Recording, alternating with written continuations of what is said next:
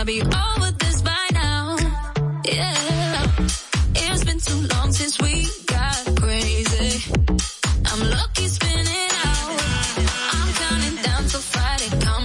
I'm gonna, I'm gonna do too much. Banreservas hemos apoyado por 80 años la voluntad del talento dominicano, identificándonos con sus más importantes iniciativas, para que quienes nos representan siempre puedan mostrar lo mejor de nosotros.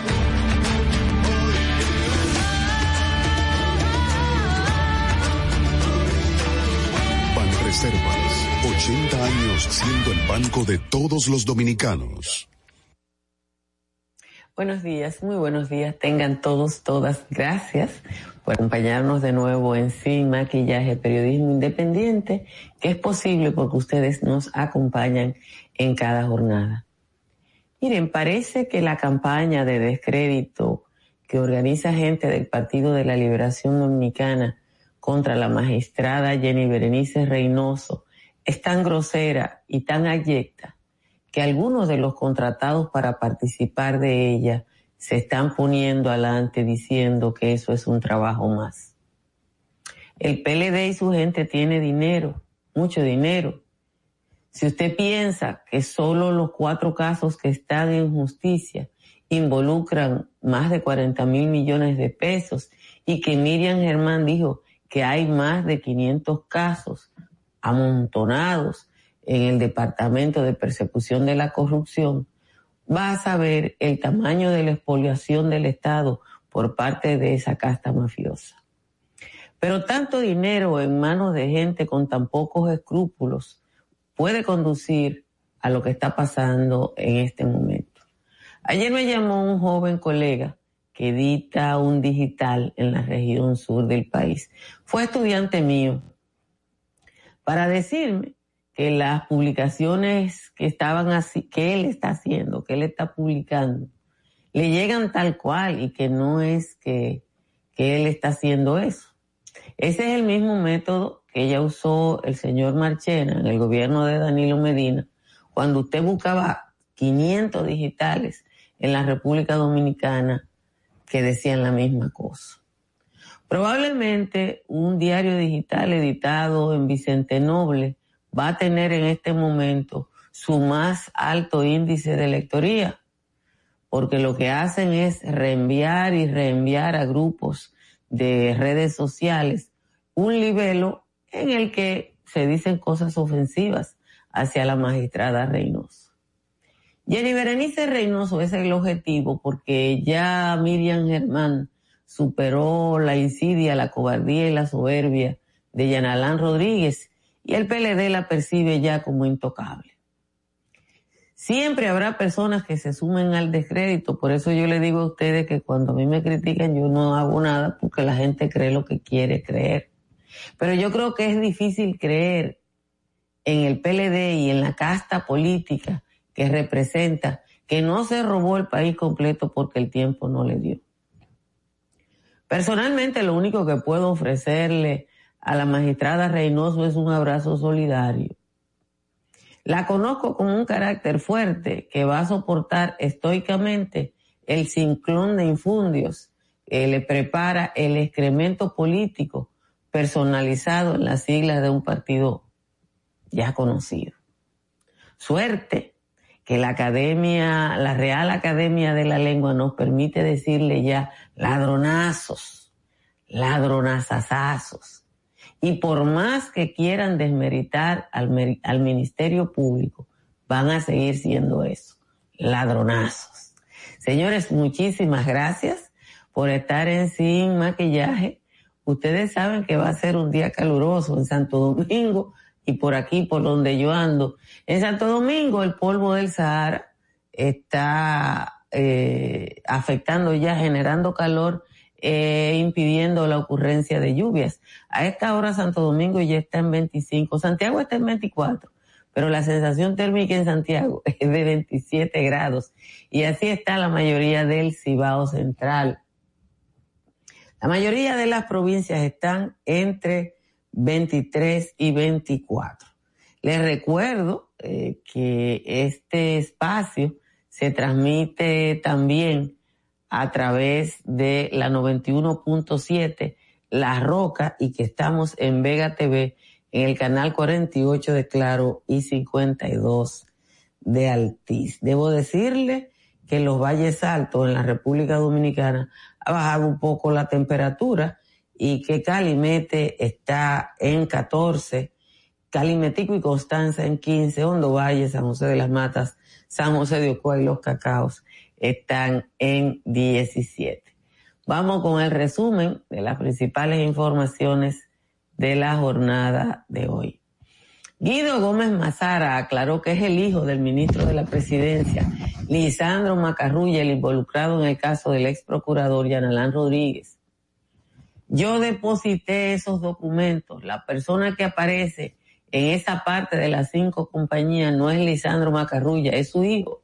Y nadie es responsable por el hecho de, otro. Dijo Gómez Mazara, quien se mostró esperanzado en que el Ministerio Público haga las investigaciones el ministro de la Presidencia, Lisandro Macarrulla, había denunciado previamente que está siendo objeto de una sistemática campaña de difamación e injuria mediante acusaciones falsas para involucrar a la empresa y a su familia en operaciones fraudulentas vinculadas a la construcción de la nueva cárcel de la Victoria. El cuestionamiento contra Macarrulla comenzó en las redes sociales y fue asumido por el ingeniero Ramón Alburquerque, quien pidió la intervención de la doctora Milagros Ortiz Bosch, la directora de Ética e Integridad Gubernamental, reaccionó indicando que lo había hecho con cuatro meses de anticipación. Las presuntas irregularidades develadas mediante la operación Medusa, por la que el ex procurador Yanalán Rodríguez se encuentra detenido, obstaculizaron ya la modernización de la y la capacidad de las autoridades para realizar análisis forense, ya que según la PECA fueron desviados más de 47 millones de pesos de los recursos destinados a comprar equipos. El ex procurador informó anoche que sus cuentas de redes sociales serán administradas por su equipo de defensa. Alan Rodríguez dijo que desde una nueva cuenta su defensa eh, va a presentar sus argumentos contra las acusaciones que le hacen. La defensa de Rodríguez recomendó que el conocimiento de medida de coerción no sea transmitido en vivo. Una buena noticia. La República Dominicana recuperó en junio el 80% de los turistas que recibía antes de la pandemia y se prevé que el país va a registrar niveles similares a los del verano del año 2019, anunció ayer el Ministerio de Turismo. El país recibió 468.367 pasajeros no residentes en junio, un 19% inferior al mismo mes del año 2019, que es el de referencia, porque el año pasado estaba el país cerrado. En el primer semestre, el país recibió 1.9 millones de turistas, lo que supone un 53% de las llegadas del 2019, aunque los indicadores van en un aumento. El 75,55% de los turistas que llegaron en junio proceden de, Estados Unidos, un país que tiene una parte importante de su población vacunada. En Puerto Plata, las autoridades declararon un día del regocijo municipal hoy, debido al reinicio de las operaciones del puerto de cruceros turístico Amber Cove. Es el primer barco de crucero que va a llegar a Puerto Plata después de la pandemia. El Ministerio de Salud notificó 589 casos eh, nuevos con el COVID-19 y ninguna muerte en las últimas 24 horas, de acuerdo con el boletín 473. Hay, hay 998 pacientes hospitalizados ocupan el 37% de las camas disponibles para COVID, en cuidados intensivos 347 para un 54% de, de ocupación de las 641 camas del sistema. Propietarios de establecimientos nocturnos de Santiago protestaron por el mantenimiento del toque de queda impuesto por las autoridades sanitarias como medida preventiva para enfrentar el COVID. Durante una manifestación frente al Monumento de los Héroes de la Restauración, dueños de bares y los empleados de los mismos reclamaron su derecho a trabajar.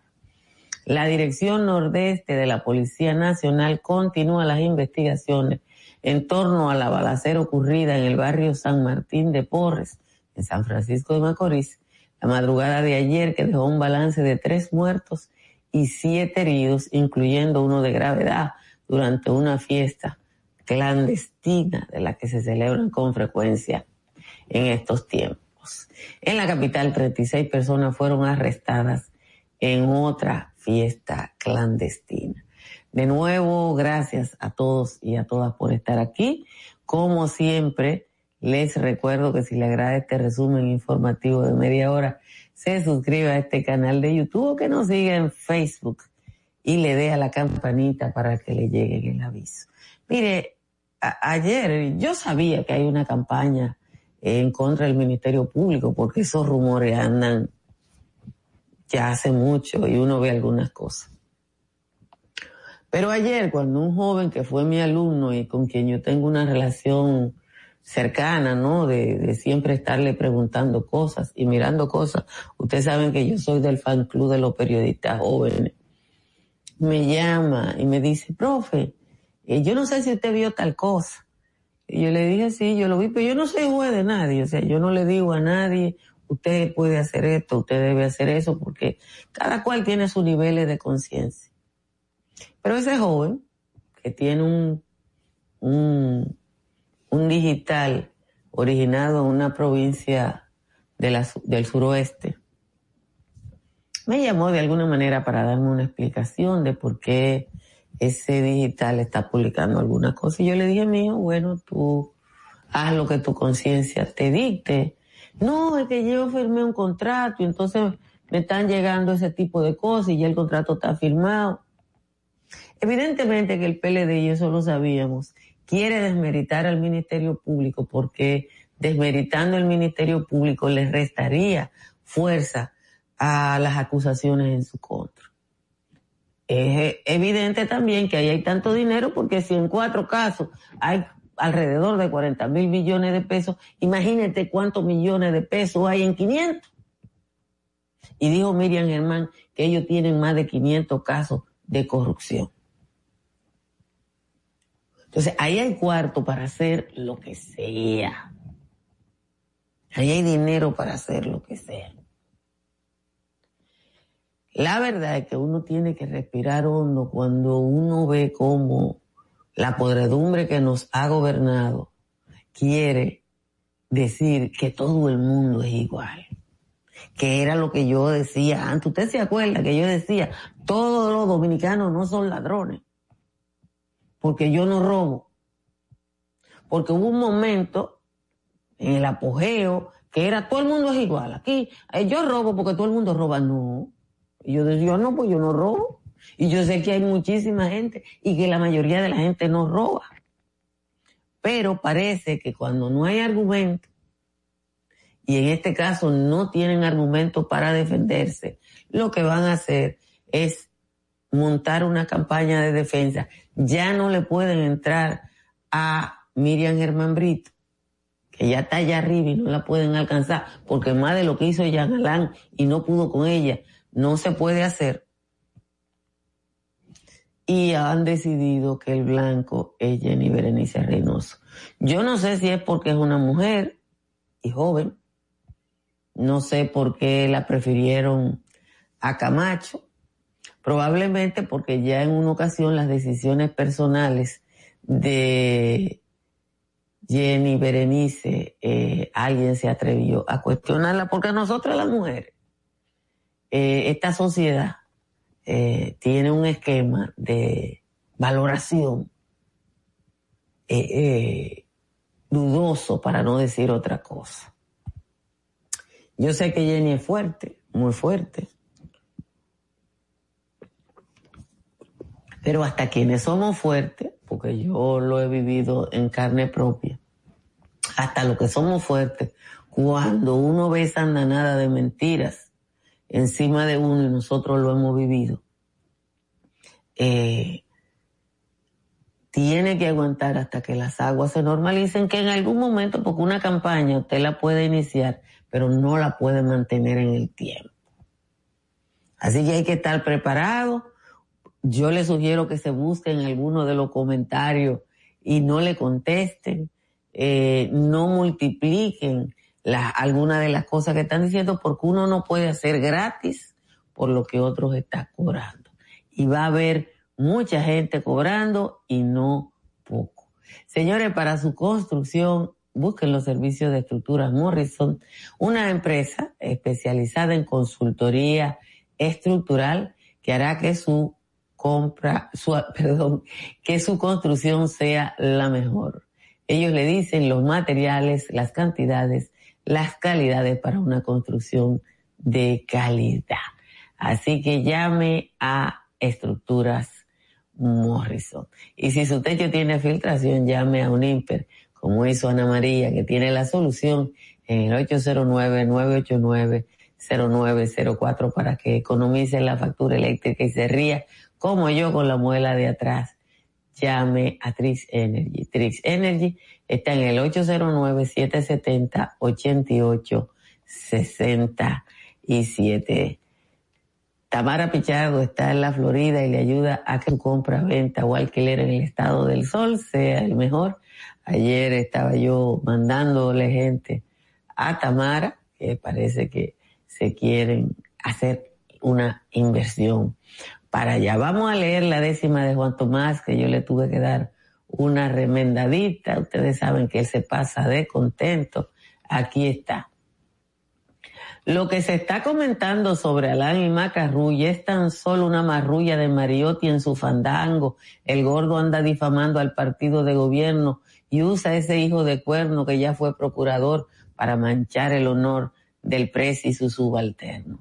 Se ha armado una campañita con relación a una empresa de Lisandro, la metresa, que está cobrando colita. Le están picando cerquita a Lisandro Macarrulla y eso genera una bulla alrededor del gobierno y el ejercicio fraterno de Miriam y su patrulla. Hasta yo en algún momento haciendo caso a esa gente y misericordiamente me dejé llevar del viento. Me llegué a creer el cuento que estaba armando la trulla de que el señor Macarrulla junto a Jean Alain Rodríguez habían armando ese ligue para estar haciendo marrulla.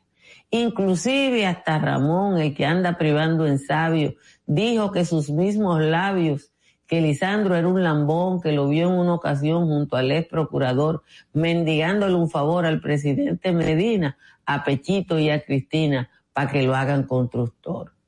Hasta Milagros Ortiz, Alburquerque y sus secuaces le están pisando la base para embromarla con Luis. Lo mismo ayer tuve al tris de caer en ese juego, lanzándome como un ciego contra Miriam y Lisandro por culpa de esos malandros que le están mandando fuego. Esa es la décima de hoy del señor Juan Tomás. Miren, yo creo que, y lo dije ayer, que el señor Macarrulla no tuvo una reacción correcta. Él tiene que hablar y explicarle al país. Su empresa tuvo un contrato, la naturaleza del contrato y decir, y si yo sobrevalué, que me investiguen. Pero no que hay una campaña de difamación porque la campaña existe, pero no fue esa la respuesta eh, ideal. Esa no es la respuesta. La, el pueblo dominicano necesita transparencia y la gente que está en el gobierno está obligada a ser transparente porque es que nosotros nos hartamos de que nos roben. Nosotros nos cansamos de que nos roben. Entonces, ya yo le decía cuando estaba en el patio el otro día en el Bronx, no es que el, eh, todo el mundo en el gobierno quiere hacer las cosas bien, es que nosotros no, no estamos dejando que pase mal. Bueno, Roque, este pueblo que decidió frenar la corrupción y que está atento, ahora el PLD no va a ayudar. Porque el PLD tiene dinero y va a estar mirando a ver a dónde hay cualquier cosita. Porque de esa manera, de esa manera, se embarra todo. ¿Qué fue lo que yo le dije al muchacho que me habló? Yo le dije, mi hijo, cuando uno está bregando con una cosa que hiede, no se puede liberar del hedor. Y ustedes saben de lo que yo estoy diciendo, que no lo digo porque yo soy una persona muy recatada. Por eso yo no lo digo. Miren, dejen al Burquerque tranquilo. Hay gente que uno no, no, Si él tiene millones de seguidores, deje que los seguidores de él lo, él va a ser candidato presidencial. Uno, yo personalmente siempre digo que yo no juego del lado de la cancha que otro quiere. Una de las cosas más lindas que me pasó el domingo antepasado en el parque Van Colan en, en Nueva York fue un joven que se me acercó. Déjenme ver, tengo el nombre por aquí. Y me dijo, fue a pedirme disculpas. Y fue a pedirme disculpas a ese joven, que yo no sé quién es. No, yo no puedo decir ñeca, Juan Tomás, porque se oye feo. Ese joven fue a pedirme disculpas, sin que yo supiera que él tenía que pedirme disculpas, ¿verdad? Porque me dijo, doña, yo fui de la gente que la insulté cuando en la página tal dijeron que usted dijo y digo yo, ah, pues en vez de usted oír lo que alguien dijo, que yo dije, y yo no soy Pablo Neruda que escribió eso muy lindo. Ustedes oyeron, ustedes recuerdan en la cueca de, de Pablo Neruda que dice, ayer oí decir, dicen, dijeron, mataron a un guerrillero. A mí me encanta ese juego verbal que hace Neruda en, en la cueca. Pero yo le decía a ese joven, yo le decía, mire, nadie es medallita de oro. Nadie es medallita de oro, o sea, todo el mundo tiene que estar abierto a que lo critiquen, a que lo evalúen. Y él me dijo, no, doña, yo le insulté mucho. él tenía como una, una, una, una pena, ¿no? Eh, a propósito de cuando una página decía que yo había dicho tal y tal cosa y meditaron de los dominicanos residentes aquí en los Estados Unidos. Y después se dio cuenta, pero él le tomó un tiempo. Y uno tiene que aguantar eso. Porque lo que no se puede hacer, y no lo va a hacer Jenny Berenice Reynoso, sí, él tenía como una culpa. Y no lo puede hacer Jenny Berenice, es reaccionar. La cantidad de gente que me escribió en estos días que yo estuve aquí, fulano está diciendo tal cosa. Y yo le dije, ah, que lo diga. Uno estudió esto que se llama comunicación social y como lo estudió, que no fue que eh, lo aprendimos de oído, sabemos la manera correcta de actuar ante campañas de esta naturaleza. Yo les invito, gracias a Alberto López, eh, ahorita ya vamos a salir para Nueva York y vamos a hacer los próximos cuatro patios que nos quedan en esa ciudad. Eh, cuando uno uno está frente a una campaña, y se lo digo de corazón porque me inspira una enorme solidaridad a la magistrada Berenice, uno lo que hace es dejar que la cosa pase, no estar mandando los infundios, los libelos, las mentiras y todo lo que, como me dijo ese joven ayer, con mucha pena, él firmó un contrato y ahora está forzado a publicar una serie de cosas eh, que definitivamente parece que son dolorosas. Hay que felicitar el trabajo del Ministerio de Turismo. Ustedes saben que el ministro de Turismo es una persona un poco descolorida, pero hay que felicitar al Ministerio de Turismo. Probablemente ya lo ha publicado el país en su versión tanto en inglés como en español y ahora lo hace la agencia F. República Dominicana es el país del Caribe que ha logrado una recuperación del flujo de turistas más alto en menos tiempo. Evidentemente que eso se debe a dos cosas. Uno, al esfuerzo que ha hecho el gobierno dominicano por vacunar a la población y otro, el esfuerzo que ha hecho el ministerio en garantizar el regreso de los turistas con contactos internacionales. Que la provincia de la Altagracia tenga vacunada el 99% de su población con una dosis y más del 50% con la segunda, habla del esfuerzo que se ha hecho en el mayor polo turístico del país por decir que se tiene controlada la pandemia. El encomio a la gente que lo hace bien es necesario hacerlo y ustedes saben la cantidad de gente que vive del turismo en la República Dominicana. Gracias a todos y a todas por los piropos, compartan la transmisión. Recuerden que estamos en la radio, en la emisora La Roca en el 91.7 y en televisión en La Vega TV en el 48 de Claro y el 52 de Altiz. Vamos ahora a juntarnos con Natalie, con Angeli y el Papilín en Sin Maquillaje y Sin Cuento. Sabemos que estás cansado de escuchar tantas Por eso nace Sin Maquillaje y Sin Cuentos. Tus mañanas ahora serán más frescas e informadas con el equipo de profesionales más completo de la Radio Nacional. Altagracia Salazar, Natalie Faxas, Giovanni Díaz y Angeli Moreno. De lunes a viernes, de 6 a 8 de la mañana por la Roca periodista egresada de la Universidad Autónoma de Santo Domingo, con maestría en periodismo en televisión de la Universidad Antonio de Nebrija, Madrid. Ha sido ganadora de varios reconocimientos, entre ellos el Premio de Periodismo Rafael Herrera de Funglo de 2015 y becaria de la Fundación Internacional de Mujeres en los Medios, IWMF, Natalie Faxas.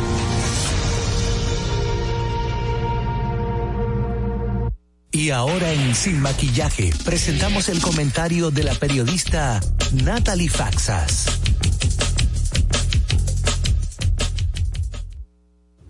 Muy buenos días amigos, gracias por, por acompañarnos, por continuar con nosotros en esta nueva entrega de Sin Maquillajes y Sin Cuentos. La semana pasada, entre jueves y viernes, el comunicador eh, Lechuga, Hilton Cordero Lechuga, fue, bueno, fue tendencia en las redes sociales y de hecho en los medios de comunicación, porque su nombre sale en la solicitud de medida de coerción del caso Medusa. Lo que se dice de este comunicador es que él primero estaba relacionado con una empresa, fue fundador de una compañía de la cual no era dueño y que esta compañía estaba, había recibido muchísimos contratos, había ganado varios millones eh, de pesos en contratos que fueron fraccionados como una forma de entregarlos de manera directa a esta compañía en particular. También se dijo de, de, Lechuga que este comunicador pues eh, tenía un cargo de 75 mil pesos en la Procuraduría y que ese cargo no lo desempeñaba. Pues en el día de ayer lunes, él comunicó a través de su, su plataforma, su programa de radio, explicó que, que sí trabajaba, que él trabajó eh, desde, desde el 2016 hasta julio del 2020, cuando renunció, y dijo que, bueno, pues que él trabajó como en su condición de comunicador. En su, y, de hecho mencionó, mencionó de las cosas que hacía, mencionó que animaba las fiestas de Navidad, mencionó que animaba, eh, que fue coordinador de algunos cursos que tenían, que estaban relacionados con el teatro en Najayo y otras cosas más. Y a la medida que iba mencionando, pues esas cosas que hacía también aparecían algunas cuantas fotos eh, de, de, estas actividades. También dijo que no estaba relacionado con esa compañía, que él no era dueño, que él solamente tuvo una acción de 100 pesos y que las relaciones de la compañía con la Procuraduría se realizaron en el momento cuando él ya no pertenecía a esa empresa. Básicamente estoy repitiendo las explicaciones que dio eh, Milton Cordero en el día de ayer lunes.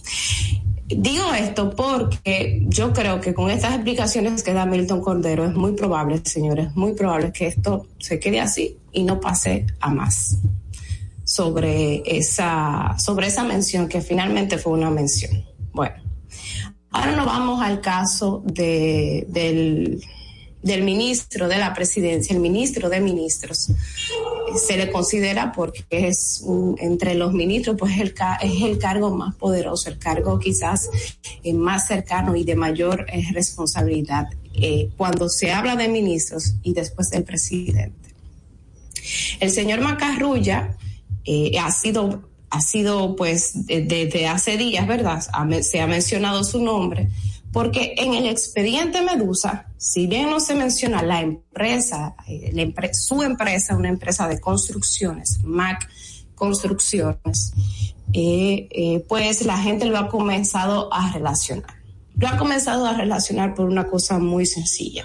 Cuando usted verifica el expediente, verifica que hay una parte importante, de hecho las primeras páginas, se dedica a detallar, a describir lo que fue el fraude en el plan de humanización que se llevó a cabo en la Procuraduría General de la República en el tiempo de Jean Alain.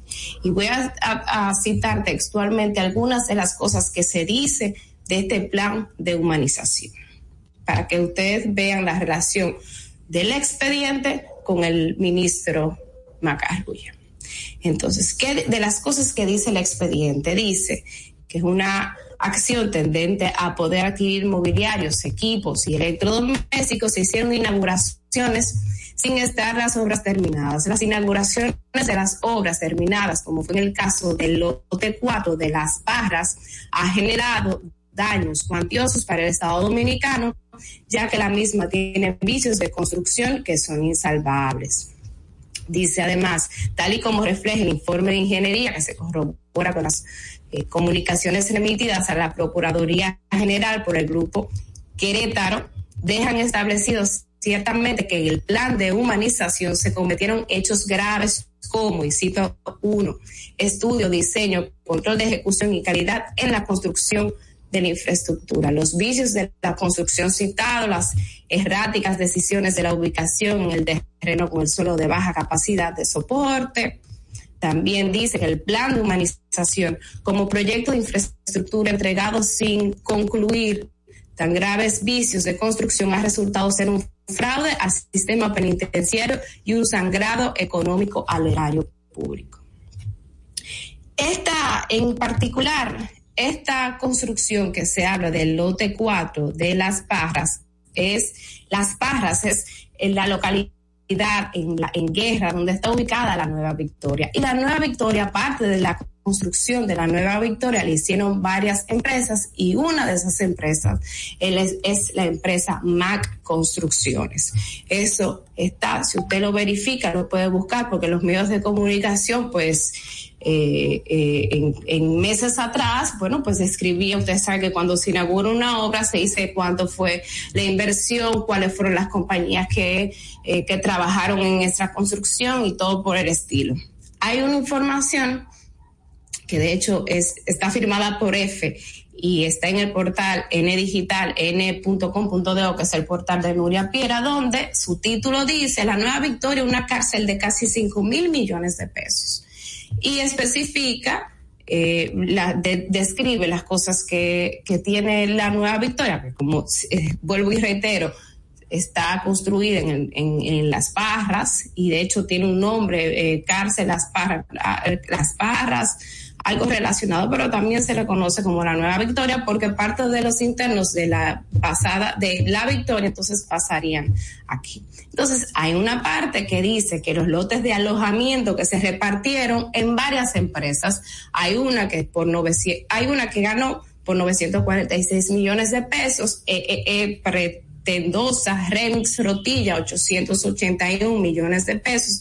La constructora Pablo Yaruri Asociados, 870 millones de pesos. Y aparece, y cito textualmente, en esa comunicación, mientras que las edificaciones de las oficinas administrativas le fueron adjudicadas a MAC Construcciones, presidida por Víctor Díaz Rúa, presidida, perdón, por Víctor y Lisandro Macarrulla, presidida por Víctor y Lisandro Macarrulla por un monto total de mil doscientos noventa y ocho millones doscientos diez mil ochocientos noventa y cuatro pesos. Esa es la relación que existe con el señor Macarrulla y con el caso Medusa.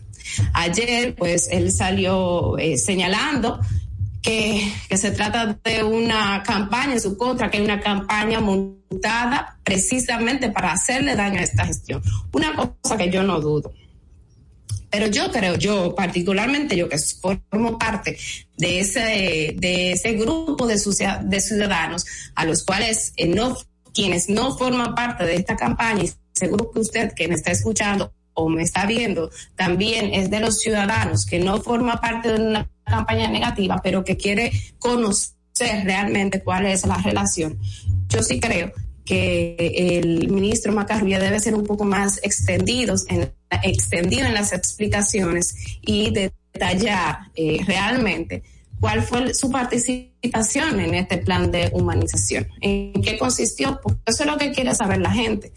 Eh, independientemente de, que usted entienda que está siendo objeto de una campaña sucia, que obviamente las, las, la función pública pues puede ser muy objeto a eso. Yo no, no es que esté ni, ni, ni, ah, no es que crea o no lo crea. Probablemente es verdad. Yo, y yo sí creo que hay gente que tiene un plan para, eh, precisamente para manchar la imagen de usted y del gobierno. Yo sí lo creo. Ahora, hay una serie de cosas que yo creo que la sociedad necesita saber, necesita que se le detalle que en el día de ayer no se dieron. Ojalá y en esta semana pues nos podamos enterar con más detalles de la participación que tuvo la compañía eh, eh, del, del, ministro Lisandro Macarrulla con esta con esta obra, con estas obras relacionadas con el plan de humanización que ahora mismo están siendo objeto de investigación por parte del Ministerio Público. Señores, vamos con Giovanni, que ahora está listo y tiene parte de estos comentarios. Seguimos adelante. Y ahora en Sin Maquillaje presentamos el comentario de la periodista y politóloga Angeli Moreno.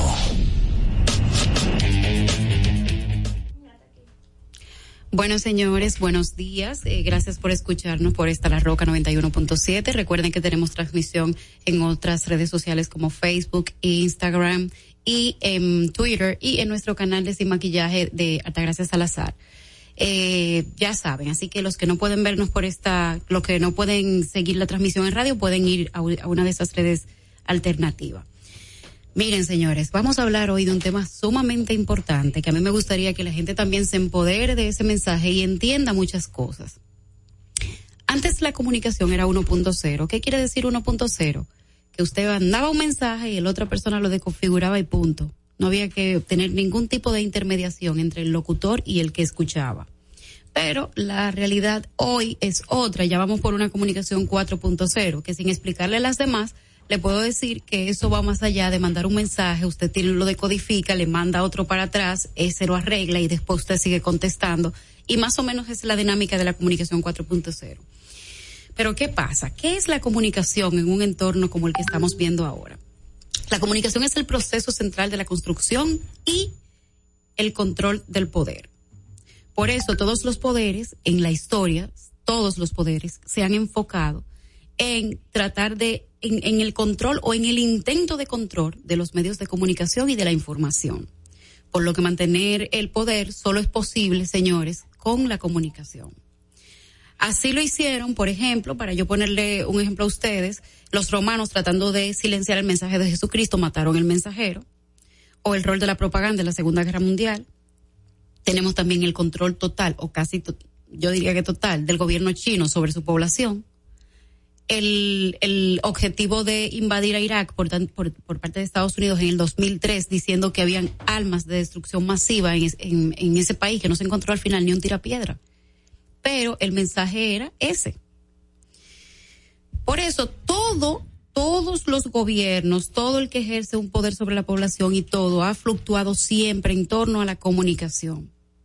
¿Por qué yo traigo este tema tan importante para acá? Primero, por, porque quiero explicarles de dónde viene ese, lo que está pasando ahora en las redes sociales con Jan Alain, con el PLD por el Ministerio Público. En el, caso del Ministerio Público hay una campaña de descrédito desde hace tiempo que yo vengo siguiendo, en el cual se ha centrado, como creo que dije, decía gracias hace un momento, en la figura de Jenny Berenice. No sé por qué, o sea, no sé por qué, porque ahí está Wilson Camacho, está Miriam Germán, pero se ha centrado sobre Jenny Berenice para tratar de desmeritar el proceso que se está haciendo desde ahí, porque el tema es que yo tengo que ensuciarte a ti tanto que tú quedes al mismo nivel que yo. Eso lo han hecho también con el PRM, con los, con los funcionarios del PRM y con los aliados del PRM. Hace poco vimos también un ejemplo, por ejemplo, a Carlos eh, Pimentel eh, hemos visto ataque al PRM fuerte. Hay una tendencia a hacer un hipérbole de cualquier cosa que se diga de un funcionario del PRM, que es un hipérbole, es tú, tú acabas de romper una botellita, pues dicen que es un botellón. Es tú tratar de maximizar el, eh, el mensaje para hacer el mayor daño posible.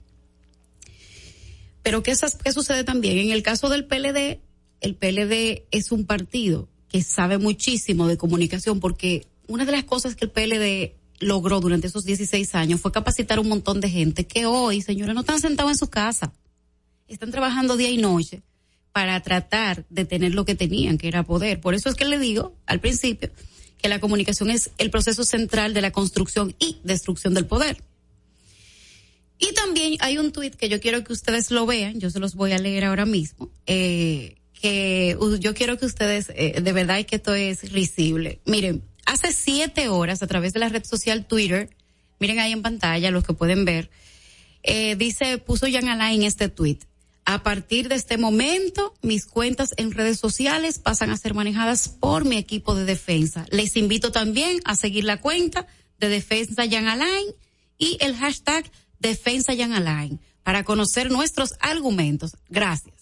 Señores, el PLD, estas figuras que están siendo cuestionados saben lo que es tener el control o manejar la información y lo saben mejor que el Partido Revolucionario Moderno y están haciendo mejor comunicación y me da mucha pena que el gobierno central.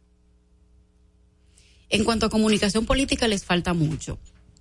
Señores, no se le puede dejar a la posverdad en las redes sociales la, el control de lo que se dice.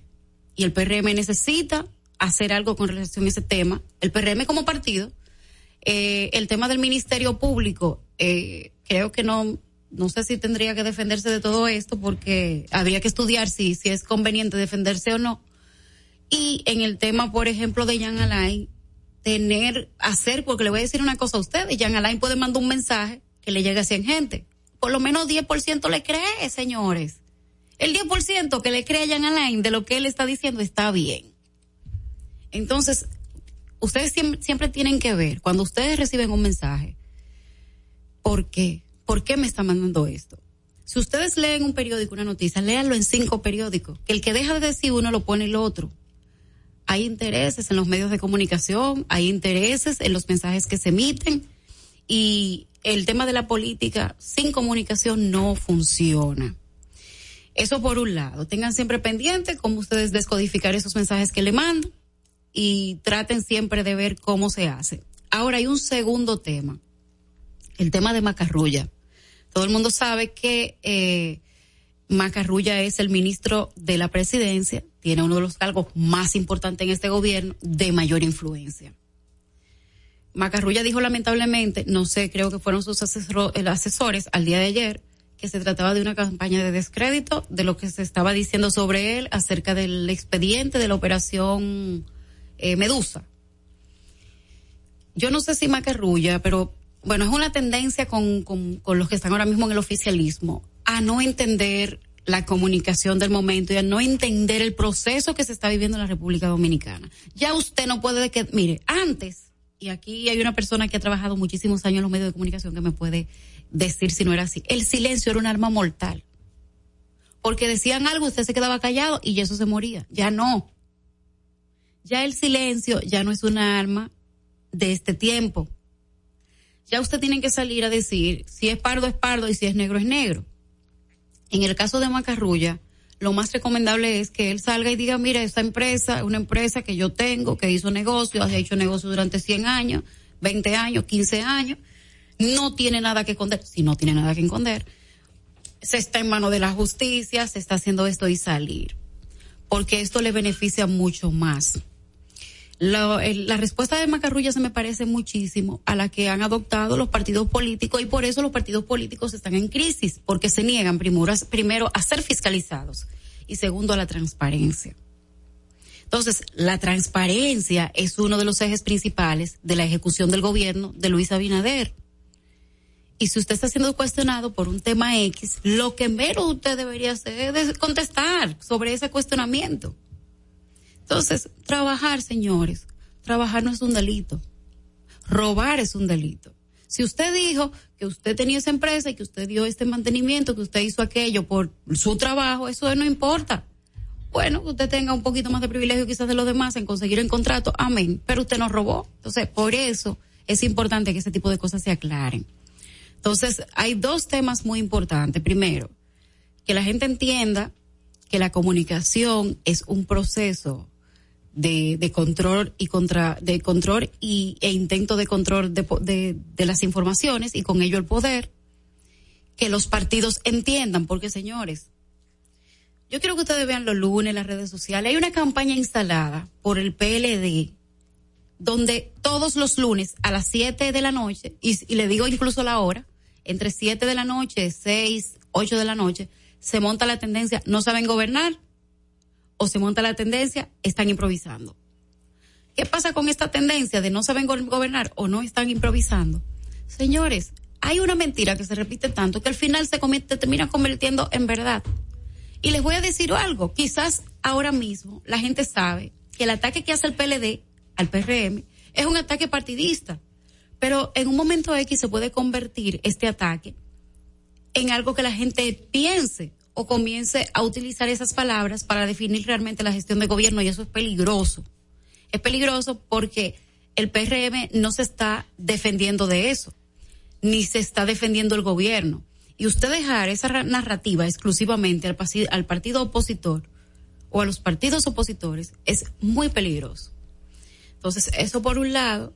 Y si se quiere evitar crisis políticas, si se quieren evitar crisis gubernamentales, si se quieren evitar crisis de, de, de, reputación, porque señores, no hay nada más importante que la reputación el día de hoy de un político. Eso define si es bueno o es malo, si va o no va, si se quita. Señores, hay políticos que no pueden salir a la calle hoy. Jan Alain es uno que no podía salir a la calle. Mire, si está en un restaurante le tiran una foto, si va a ti comprar un jean le tiran una foto porque la gente ya está empoderada del mensaje y sabe lo potente que es eso. Así que no se me dejen engañar de cosas que ustedes ven por ahí. Aprendan a diferenciar lo que es una campaña mediática, lo que es algo eh, espontáneo y cómo tratan o intentan manejarlo y sigan exigiendo transparencia de los funcionarios públicos, que ese es el camino. Así que muchas gracias y seguimos en este programa de Steam Maquillaje y Cuentos. Sin maquillaje presenta el comentario de Giovanni Díaz. Buenos días, buenos días. En el día de hoy, yo me siento un tanto contento, me siento un tanto alegre porque resulta que comunicacionalmente, como ayer lo estuvieron, un tanto eh, en términos de, la brecha digital, en principio fue el primer ataque que dejó sentir el PLD una superioridad en términos eh, informáticos, en términos tecnológicos, pues hoy está dejando, dejando sentir superioridad en términos comunicacionales. ¿Por qué me siento alegre de eso? Bueno, porque si tenemos este gobierno que continúa manteniendo la botella, que continúa manteniendo los botellones mediáticos, las bocinas, su manifestación mediática, bueno, pues ahí les va.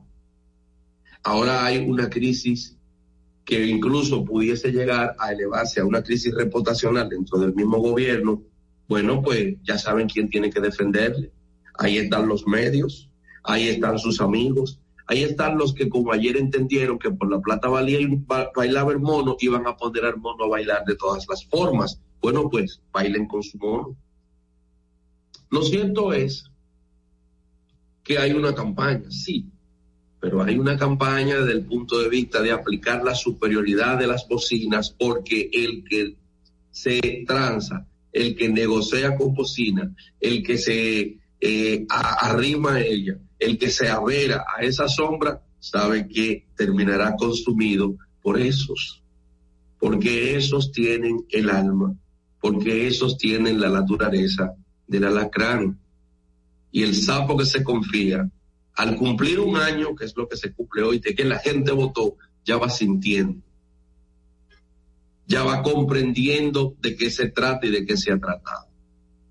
Muchos funcionarios que ayer estaban por su, cada uno por su fuero, tratando de establecer mediáticamente asociaciones, tratando de estar cubierto sobre el entendido de que se continuaba el mismo esquema eh, comunicacional, eh, todo hay que revisarlo por el DICOM, eh, nada puede salir por aquí. ahora lo que me gusta es ir como funcionario a los mismos programas de siempre que nunca le dieron a esos funcionarios que hoy van de lambones, así lo digo yo respetuosamente, a esos programas donde ayer se les ridiculizaba y ni siquiera se les prestaba espacio. No se dan cuenta que no es a ellos, sino al cargo, a la función, al anuncio, al presupuesto, a la misma cultura devoradora del presupuesto nacional. Son, es un problema los anuncios, ¿no? Porque todo el que trabaja tiene derecho a que se le pueda poner una publicidad. Ahora bien, lo que yo no me explico es como que hay comunicadores que están llamando a hacer huelga y reciben anuncios del gobierno. Es decir, el gobierno invierte miles de millones de pesos para tratar de salir de esta situación de la pandemia, pero hoy, por otro lado, financia a ese tipo de comunicadores que representan antivalores. Porque saben que aquí el punto es prestarse al chantaje de lo que se puede decir en medio, en la medida en que se filtra esa responsabilidad y además, y además, no van a hablar de mí, que hablen de otro. Porque la lógica de la extorsión, del chantaje, por la plata baila el mono, dale un anuncio y que se calle. Afortunadamente, hay espacios comunicacionales en este país que con anuncios, sin anuncios, van a decir lo mismo, porque le convenga a ellos o porque le convenga al funcionario, no, hombre. Yo pienso que hay compromiso y ha quedado demostrado, porque 16 mil millones no pudieron con eso, tampoco va a poder eh, la indecencia, por así decir, de una persona que no sabe por qué llegó, que no sabe por qué está en la posición y que no entiende de qué se trata. Porque el flu, el saco, el perfume, el guardia, el chofer, la atajó, el vehículo, el presupuesto, la firma, la secretaria, todas esas cosas son demasiado para quien no estuvo preparado para eso. Para quien, como dicen por ahí, incluso en el caso de los legisladores, se convierten en funcionarios por accidente. Es una pena es una pena. En el día de ayer, eh, el ministro de la presidencia indicaba algo que a nosotros no nos gustó. Hay una campaña en mi contra. Ay, no, yo escuché esa vaina mucho con el PLD. No, no, no, no, no. Salga y explique su vaina. No, hay una campaña. No, no, no, no, ya yo no me chupo eso. Usted sale, explica, mira, se trató de esto, esto, esto, esto, esto y esto, y yo estoy a la disposición. Ahora bien, Ahora bien, usted tiene que marchar adelante y tiene que dar respuesta. ¿Por qué? porque yo no puedo permitir, usted tampoco puede permitirse y la población no puede permitir que tengamos un ruido de una gente hablando un sinnúmero de disparate sobre un funcionario mientras nosotros tenemos que... ¿Y la ley de extinción de domingo? ¿Cuándo vamos a hacer hashtag? ¿Cuándo vamos a hacer un hashtag para que eh, yo quisiera que dentro de los cuatro que le pusieron al Ministerio de Salud Pública tenga este, el, presupuesto para el Hospital General para el Sur. ¿Y cuándo vamos a estar hablando de la ley de, desarrollo territorial? ¿Y cuándo vamos a, hacer las modificaciones de la ley de declaración jurada y la vamos a amarrar fuertemente con la ley de lavado de activos y vamos a sacar esa misma ley? Ah, que son los temas porque los temas de nosotros ahora es que se devuelva los robados. No queremos la ley de los medios simples y ya. No, es aderezada, es sazonadita, para atrás y para adelante, para los de ahora, para los del futuro y para los que robaron y al día de hoy no pueden demostrar el origen lícito de su dinero. También para eso. Incluidos todos, todos. Entonces son círculos que de una u otra forma van a caer. van a caer, van a caer, van a caer. Vamos a pasar ahora con la pregunta disparadora para ver si ustedes pueden hablar con nosotros. Vamos con los compañeros. Sabemos que estás cansado de escuchar tantas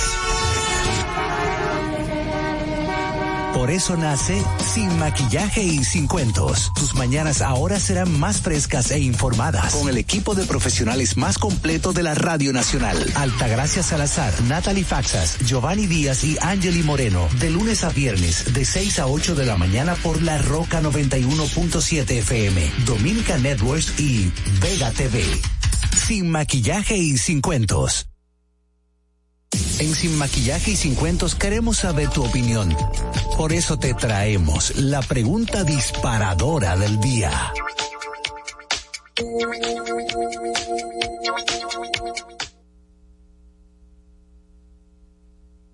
¿Sí?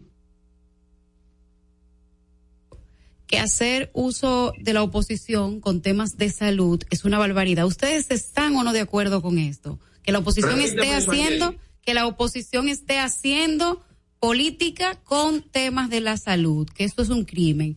Eh, pueden llamarnos al estudio al 809-683-9999, 683-9999 para ver cuáles son sus impresiones sobre este tema. También en el chat pueden hacer sus aseveraciones que Natalie estaría leyéndolos cada uno. Así que llamen al 809-683-9999. Realmente, déjame, déjame empezar yo a dar mi opinión sobre el tema. Yo, yo creo que hacer política con temas de salud no es prudente, está mal, pero aquí los políticos dominicanos no crean que tengan eso como un parámetro para hacer sus diabluras. Buenos días, tenemos una llamada. Buenos días. Buenos días. buenos días, Altagracia. Buenos días, y Buenos días. Giovanni y Angeli. Buenos días a todo el equipo. Víctor Parra de Buenos días, Víctor. No, No estoy de acuerdo porque sería jugar la doble moral y en este pueblo que lamentablemente lleva mucho de lo que dicen, a veces sin un estudio previo, es más dañino que beneficioso. Yo considero que por tal razón no estamos vacunados la gran mayoría del pueblo, por la campaña que lamentablemente iniciaron en la contra de la vacuna. Y en otro orden, mis queridos compañeros y colegas, eh, mi querido compañero, ¿me escucha? Sí, lo escuchamos bastante bien. En otro orden, se ha hablado mucho de la construcción de la nueva Victoria, de la cárcel de los Parros. Bueno, por cierto, soy Parra también, aunque no pertenezco, no soy familia de la cárcel. Eh, se ha hablado mucho del monto de, la cárcel, donde se establece que casi 5 mil millones fueron, o más de 5 mil millones fueron eh, gastados o invertidos en esa construcción. Pero se está dejando de tomar en cuenta dos aspectos fundamentales, que son la adquisición de esos terrenos que hubo que comprarlo o debió haberse comprado porque no eran de costó un dinero. Además de 1.700 millones que se invirtió antes de la construcción de, la, de, los, de, la, de los bloques y de las oficinas, de 1.700 y pico de millones que se gastaron también para el acondicionamiento de dichos terrenos. O sea que no son solamente los 5.000 y pico de millones que se está estableciendo, son más de 7.000 millones de pesos que se gastaron en lo que es la construcción de esa cárcel. Muchas gracias, Víctor. Muchas gracias. Muchas gracias, Giovanni. No, no. mira, yo no estoy de acuerdo con, con Angeli. Yo creo que la oposición, eh, como oposición política, tiene que valerse de cualquier debilidad que tenga el gobierno central para, para esa es la política. Pura, pura y dura tú estás flojo aquí, yo te ataco por donde tú temas Ah, eso sí, sí, sí. Nos vamos a que el PRM esté muy flojo en ese tema, eso es una realidad. Pero tratar de hacer, por ejemplo, que la gente no se vacune, eso está mal. Tenemos una llamada. Sí, muy buenos días. Buen día. Buenos días. Lo escuchamos perfectamente. Le habla Rafael Félix. Yo quiero que se reactive la marcha verde para ir al Congreso la ley de que se apruebe esta ley para quitar el dinero a eso, eso. Es que la marcha verde somos todos. El miren le quiero decir algo a, propósito de esta llamada. La marcha verde los movimientos políticos hay algunos que tienen un tiempo de vigencia. La marcha verde ya sembró en el pueblo dominicano lo que ya hoy tenemos, que es conciencia sobre fiscalizar lo que es nuestro. Ahora somos nosotros que tenemos el rol de pedirle a esos políticos, como de hecho ya lo hemos hecho con Macarrulla, lo estamos haciendo siempre, de pedirle a los políticos transparencia, cero impunidad y cero corrupción. La manchamente somos nosotros. Hay que ir a la pausa. ¿eh? Sí, Hay tenemos que ir a la pausa. sí, me están diciendo lo de la pausa. Vamos a una pausa y regresamos en breve, señores. No me estaba dando cuenta. Cuenta. Ahí mismito donde estás. O tal vez aquí, recostado bajo una pata de coco. O en la arena tomando el sol. O dentro del agua, no muy al fondo. O simplemente caminando por la orilla. Ahí mismo, abre tu nueva cuenta móvil BH de León. 100% digital y sin costo. La creas en minutos con cero pesos desde Móvil Banking Personal. Ábrela donde quieras. Solo necesitas tu celular. Banco BH de León. Si deseas tener acceso a todo lo que pasa en República Dominicana, debes obtener Dominican Networks. Es el primer sistema de cable dominicano para los dominicanos en el exterior. Aquí podrás disfrutar de todos los canales de televisión de República Dominicana, noticias, deportes, música, farándula y entretenimiento 24/7. Solo debes descargar nuestra aplicación en Roku, Amazon y Apple TV. E inmediatamente vas a disfrutar de todo el contenido de República Dominicana. Dominican Networks. Tu primer hogar te llena el corazón. Los expertos hipotecarios de la Asociación Popular de Ahorros y Préstamos están listos para asesorarte a la hora de adquirir tu préstamo hipotecario. Y puedes decir, mi casa mía de mi propiedad. Tenemos tasas fijas desde 6.95% y con plazos hasta 20 años. Solicita tu préstamo hipotecario a través de la primera web hipotecaria del país. Accede a pa.com.do slash hipotecario. Ahí mismito donde estás. O sentado en esa yolita, o en esa que está en el medio, o en esta, o dentro, o en la isla, o simplemente aquí frente a la cámara. Ahí mismo, abre tu nueva cuenta móvil BH de León. 100% digital y sin costo.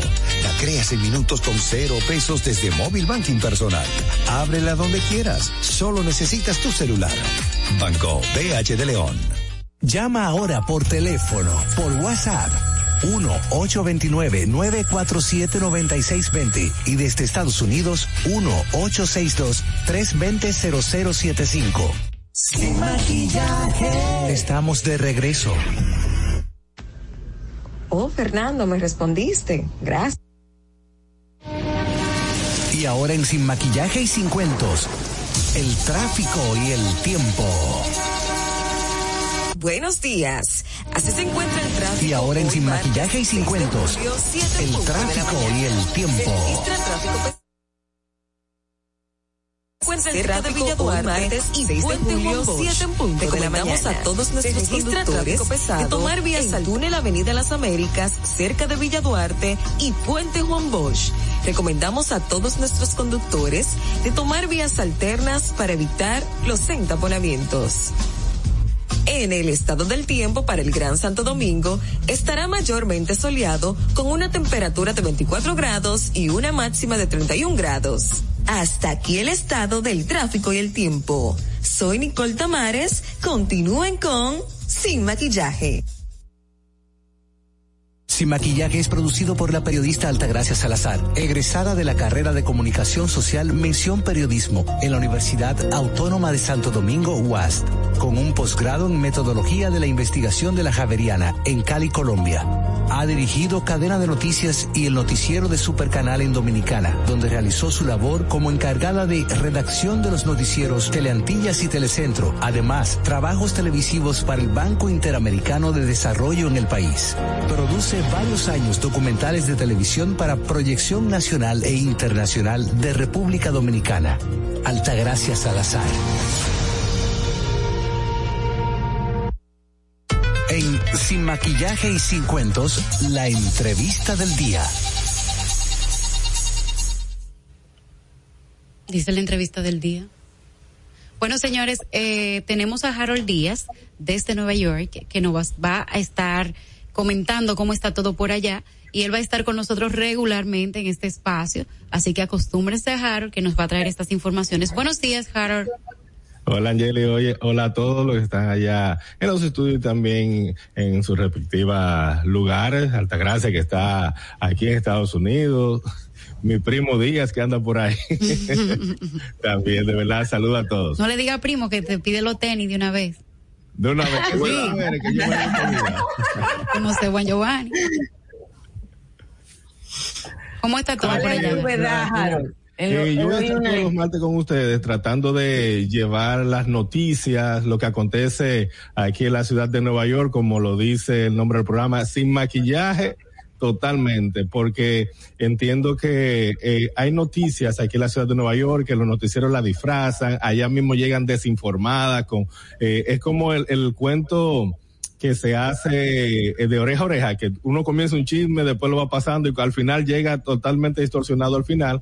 Y eso es lo que voy a tratar eh, de, estar llevando y buscando la fuente de la noticia. En esta ocasión, eh, la semana pasada pasaron las elecciones del Partido Demócrata para ir a las elecciones en noviembre y voy a hablar con un candidato, Heli Rivera, él fue candidato al aconsejar en la ciudad de Nueva York, perdió, pero él tiene, eh, en la parte de ese analista político y tiene todo lo que aconteció con el voto latino, que fue muy bajo. Había muchos candidatos eh, latinos y dominicanos que estaban participando en la contienda y perdieron. Él va a decir por qué eh, sucedió eh, esto y también el error que tuvo la Junta Electoral de la ciudad de Nueva York, que hubieron 134 mil votos nulos que estaban favore favoreciendo a un candidato, pero ya se revisó y aniveló la contienda, aunque ganó Eric, Ad Eric Adams, que es el candidato que va por el Partido Demócrata en noviembre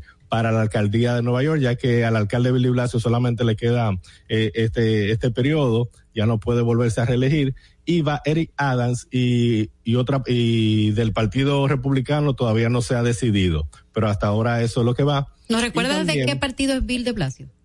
¿Perdón? ¿Nos recuerda de qué partido es el actual alcalde? Eh, demócrata también. Okay. La ciudad de Nueva York es un partido demócrata, totalmente.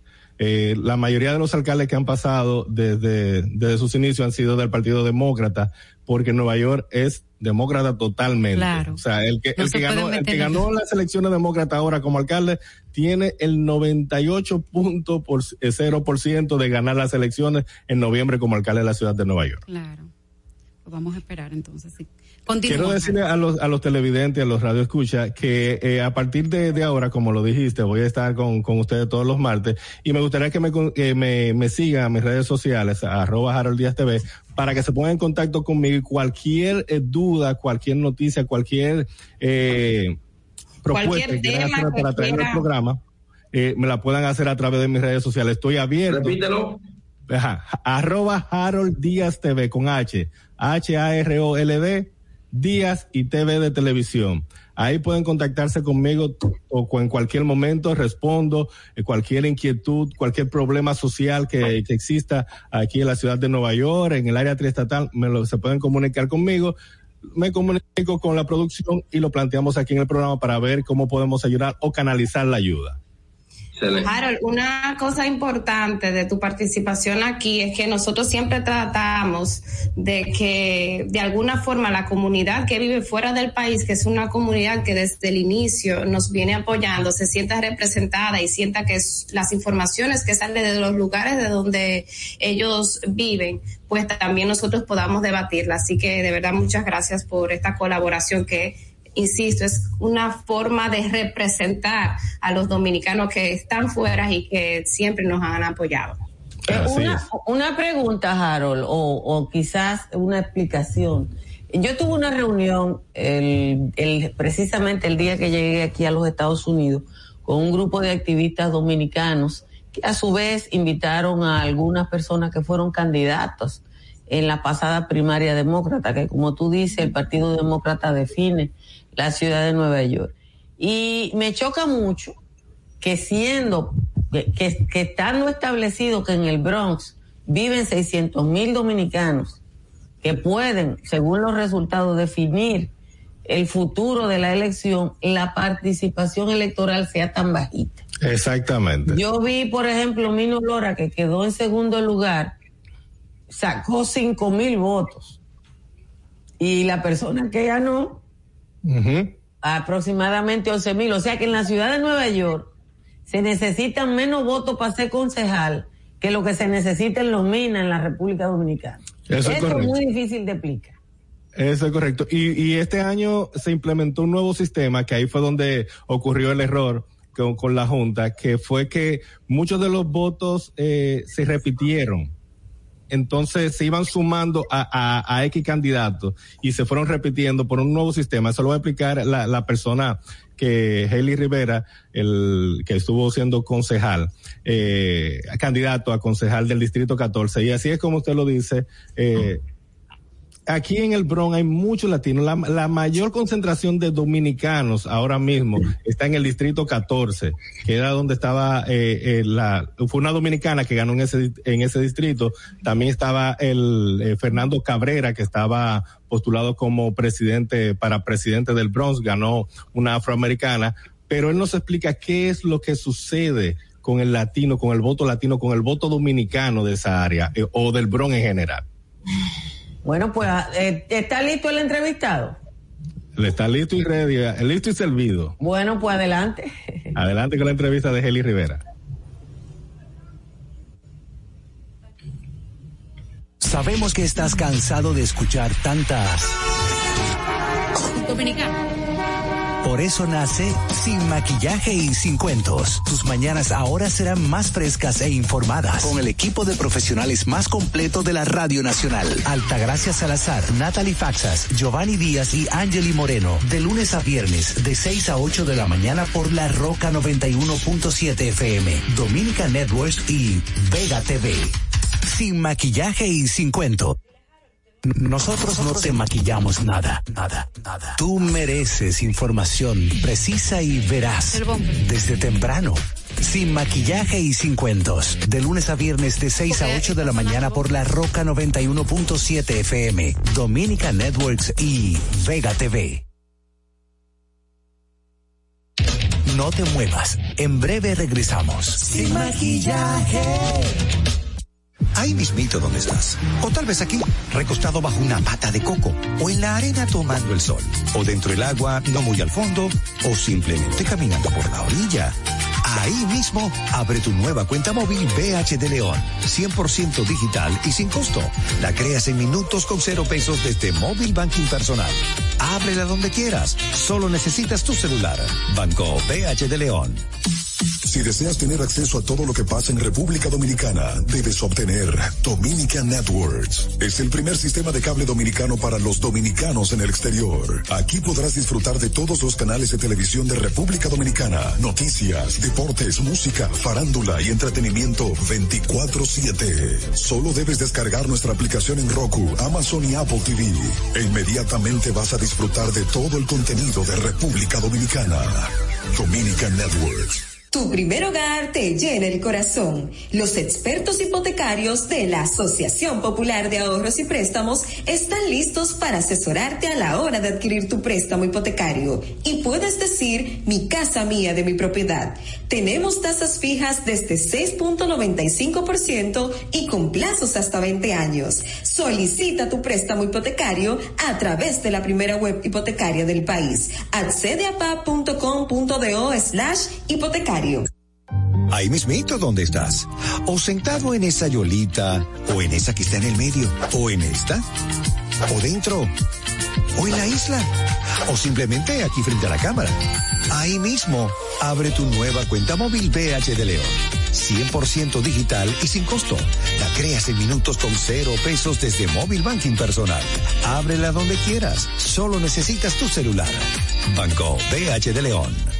Sin maquillaje. Estamos de regreso. Nosotros no te maquillamos nada, nada, nada. Tú mereces información precisa y veraz. Desde temprano. Sin maquillaje y sin cuentos. De lunes a viernes de 6 a 8 de la mañana por la Roca 91.7 FM, Dominica Networks y Vega TV. Bueno, señores, seguimos en este su programa Sin Maquillaje. Recuerden que estamos en la Roca 91.7 en las redes sociales de Altagracia Salazar. Lo estamos haciendo la transmisión en vivo y ustedes pueden eh, seguirnos por ahí una vez se desmonten de sus vehículos y lleguen a su trabajo. Miren, vamos a continuar con la pregunta disparadora ahora que teníamos ahorita, porque hemos tenido un breve, pequeñito problema técnico con la entrevista que nos iba a presentar Claro. Pero eh, vamos a seguir con la pregunta. Creo que Altagracia estaba comentando sobre la pregunta cuando eh, entró eh, Harold, de que Manuel Esquia Guerrero dice que si hacer oposición con temas de salud es correcto o no. A ver, ustedes no pueden llamar. Yo creo que hacer oposición es hacer oposición, ¿eh? Simple y llanamente. O sea, si, si la, este gobierno no tiene, no tiene un manejo correcto de los temas de salud, lo que tiene que hacer la oposición es observarlo, porque por eso es la oposición. en ese sentido yo estoy totalmente de acuerdo, porque si no tienen, por ejemplo, yo duré, yo todavía hoy no he recibido publicidad sobre la vacuna por las redes sociales, a nivel de publicidad pagada ellos arreciaron un poco las últimas semanas con el tema de la vacuna, pero antes de eso había no había una campaña definida. Entonces, si eso no está... Yo, creo que el problema fundamental de salud de la administración de Luis Abinader es que tú no ves un plan. No, no hay un plan. tú no ves un plan. Están enfrentando la pandemia y lo han hecho mejor que la mayoría de los países, pero la salud de un país no es la pandemia. Exacto. Exacto. La salud no es la pandemia.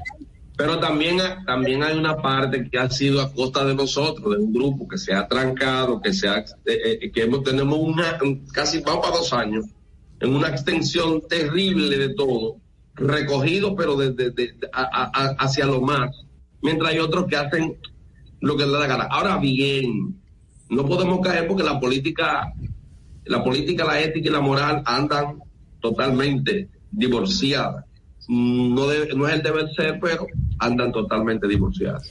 Que se haga oposición respecto de asuntos, de, respecto a asuntos, bueno, si caemos en un plano moral y ético, eso no se ve mal. Ahora todo el mundo va a sacar provecho, como lo sacó el PRM también en la campaña cuando Claro, es lo mismo. Esa pregunta es una pregunta. Le digo una cosa, es una pregunta pendeja.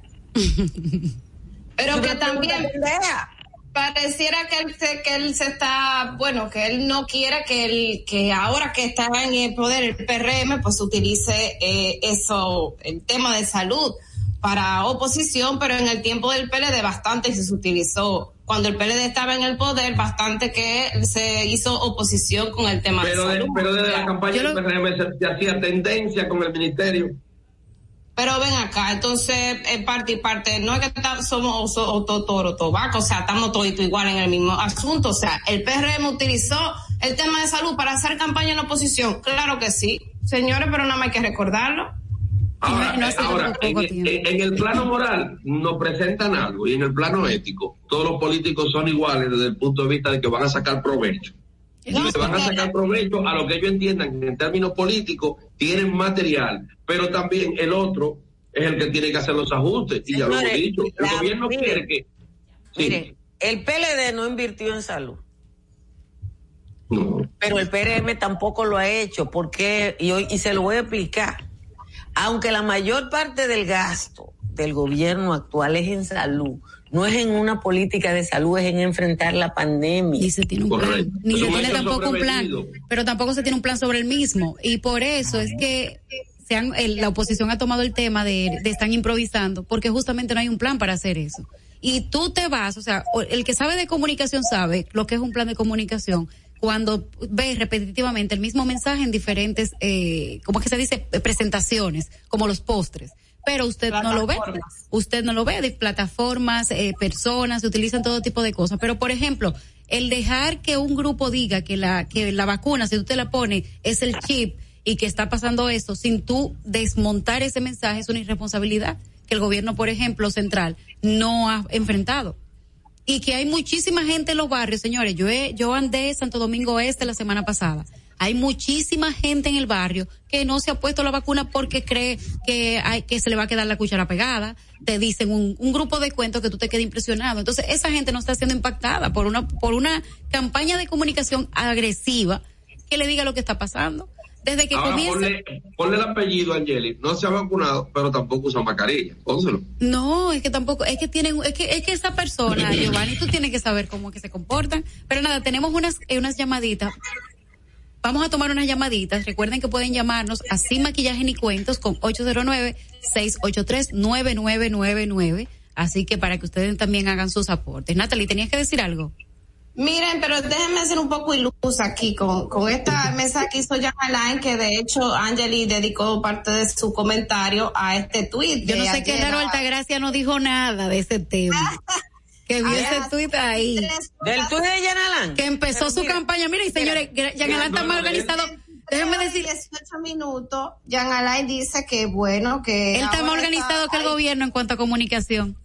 Él creó un hashtag, dice Defensa Jan Alain, una cuenta que dice Defensa JAR. Y me sirve la publicidad, la publicidad por lo siguiente.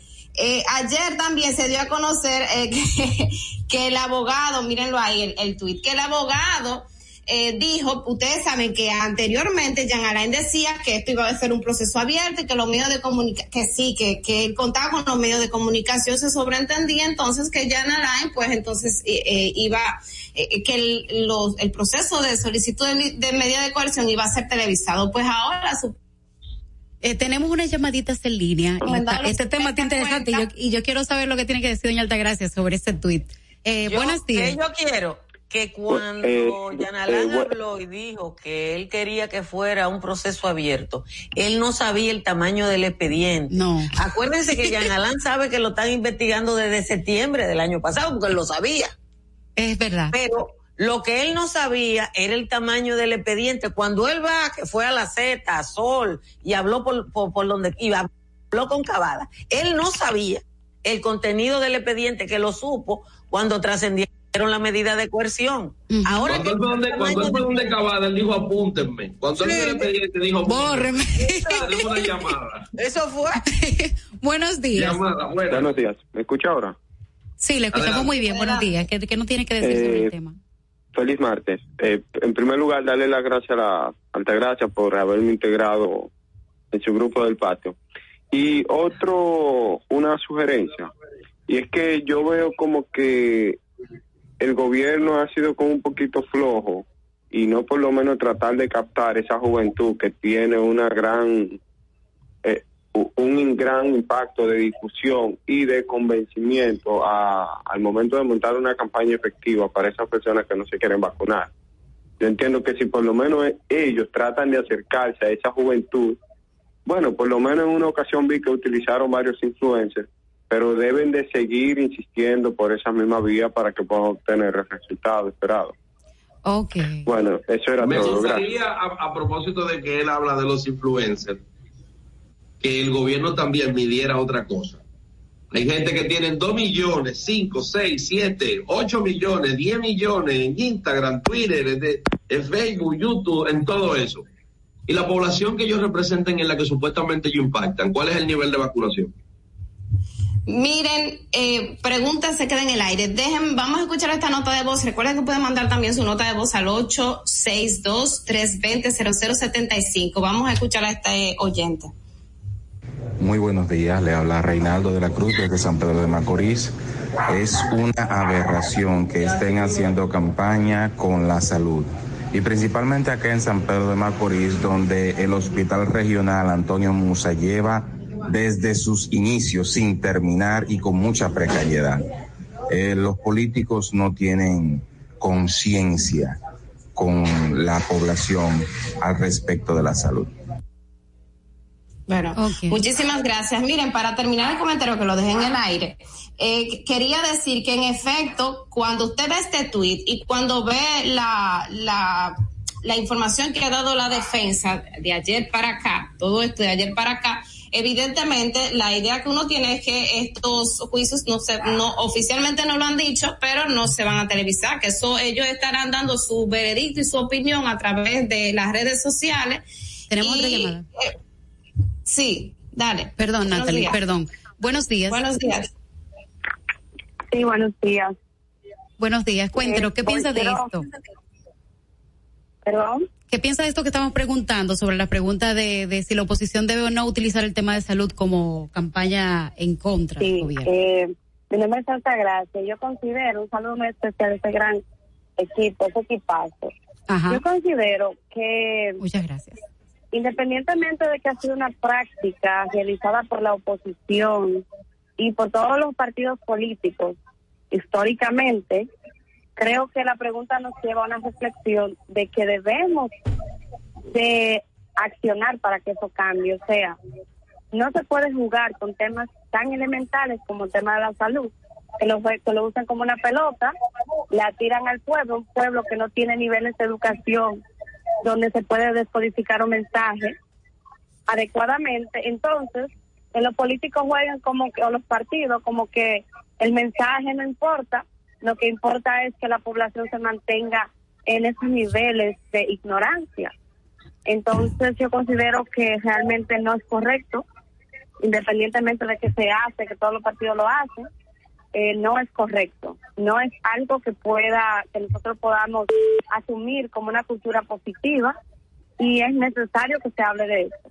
Muchas Porque gracias. necesitamos cambiar esa cultura que hace tanto daño a nuestra educación que no tiene niveles de educación. Muchas gracias. La verdad es que ese, te- ese punto de vista de que ella habla es muy interesante porque hay gente con muy bajo nivel de, com- de- de educación, como ella dice, que usted va ahora mismo y le dice, no, este es el chi, este es la sella del- el sello del anticristo. Mi abuela, por ponerle a ustedes un ejemplo, tiene 84 años y no la hemos podido vacunar. Es cristiana. Buenos días, tenemos otra llamada. Bueno, es un tipo de cristiano, porque no todos los cristianos no se están vacunando. Es, de- es del grupo de, ¿cómo es que se llama? De Ezequiel Molina.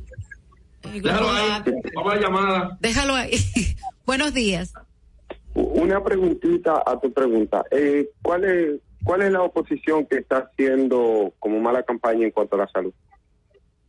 Ah, lo que pasa es que ellos están utilizando, el PLD está utilizando el poder, eh, perdón, el, los medios de comunicación para hablar, por ejemplo, de la ineficiencia que tiene el gobierno, de que la, y también por otro lado diciéndole a la gente que no se vacune. Entonces yo, en la parte de que ellos dicen que no se vacuna, lo condeno, porque al final, no protegerte tú no me protege a mí. Pero en la parte donde ellos atacan al gobierno por las deficiencias que hay comunicacionales, operativas, estoy de acuerdo. Porque tú, ¿cómo que se va a arreglar esto? Se tiene que arreglar con, con las críticas de afuera. Entonces ese es el tema. Aló, te escuchamos, te perdimos. 809-683-9999 o 809-683-9999. Sigan. eh, pues, Giovanni. Ah, llegó Altagracia de nuevo. Yo, yo le voy a decir a ustedes una cosa, y lo voy a decir por tercera vez. La oposición está para oponerse. Cuando yo, cuando yo era estudiante de periodismo, a mí me dijo un profesor, el gobierno está para gobernar, la oposición para oponerse y la prensa para criticar. Es para eso que estamos nosotros y la oposición para hacer lo que pasa. Lo que pasa es que un gobierno, yo no voy a decir que tiene una crisis de comunicación porque no la tiene y porque además si uno lo dicen creen que uno está buscando empleo y yo no tengo vocación de empleada pública. Es torpe, es torpe, no, no logra planificar comunicación. Los PLDistas están formados, pero ese es su riesgo y ese es el problema del gobierno, no de nosotros. Lo que uno tiene que observar es que la política de salud de la administración de Abinader no puede estar referida exclusivamente al COVID. El ministro de Salud sustituyó al otro que dio como 200 ruedas de prensa en tres días. Y está pum yanalán peinándose. Yo no lo he visto desgreñar un día. Yo No, no, no, se no. echa el desde que se levanta. Y con una bata. Entonces, eh, yo le voy a decir una cosa, cojan la publicación que hizo la Alianza por el Derecho a la Salud con un análisis de cómo se han deprimido los servicios de salud en la República Dominicana a causa de la pandemia. Ha pasado en el mundo, lo informó la OMS, OPS, pero, pero no- el gobierno debe reaccionar a eso. Pero hay algo también, Altagracia. Mira, aquí tenemos casi dos años que pues, encontramos la fórmula de erradicar el dengue. Aquí ya no hay malaria, no hay eh, esto que de las ratas, del, del orine de las ratas. Pero tampoco, claro. pero tampoco se está hablando de la salud mental. porque también la pandemia la pobreza. también no cómo ha crecido la pobreza pero tampoco eh, se ha hablado de la salud mental que es un tema que ahora en la pandemia se ha disparado la ansiedad de la gente y todo lo demás entonces esos son temas que no se están tratando como temas de salud en la República Dominicana y que en otros países se tienen en cuenta yo creo que nos toca ya la próxima entrevista Sí, tenemos la próxima entrevista, justamente. Así que no sé si tenemos que hacer una pausa ahora. Oh, vamos con el tráfico y después la entrevista. Pues así. Ya, általo. Y ahora en Sin Maquillaje y Sin Cuentos, el tráfico y el tiempo.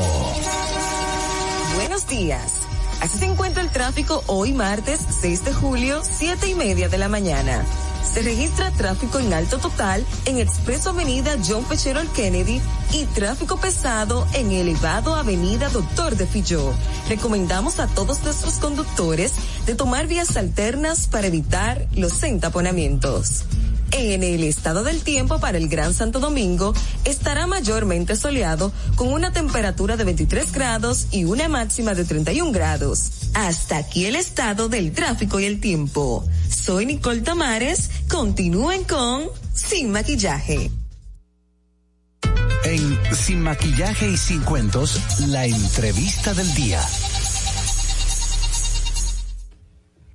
Bueno, nos acompaña Miguel Valerio, un, abogado que está en la palestra eh, por dos temas distintos. Por un lado está, es uno de los abogados de un imputado en el caso de Brecht, por el otro lado es un abogado contratado eh, o su firma contratada por el gobierno para el caso de las EDES. Quizás sería bueno iniciar el diálogo preguntándole por si eso no es un conflicto de interés. Mira, magnífica pregunta para iniciar. Buen día, Altagracia, y buen día al equipo. Buenos días. porque definitivamente no. Eh, si se tomó en consideración la contratación por parte del Estado, fue por la experiencia que hemos acumulado durante años como defensa. Nosotros iniciamos como abogado del Banco Central en, los fraudes bancarios.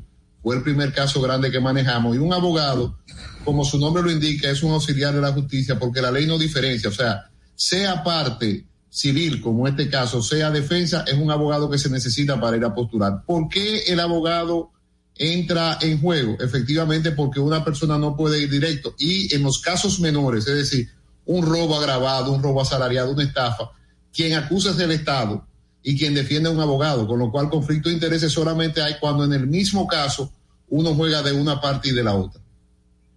Eh, digo eso porque usted está en un caso, en el caso de Conrado, defendiendo a una persona imputado, imputada de, de, lesionar al Estado y en otro caso tratando de defender al Estado.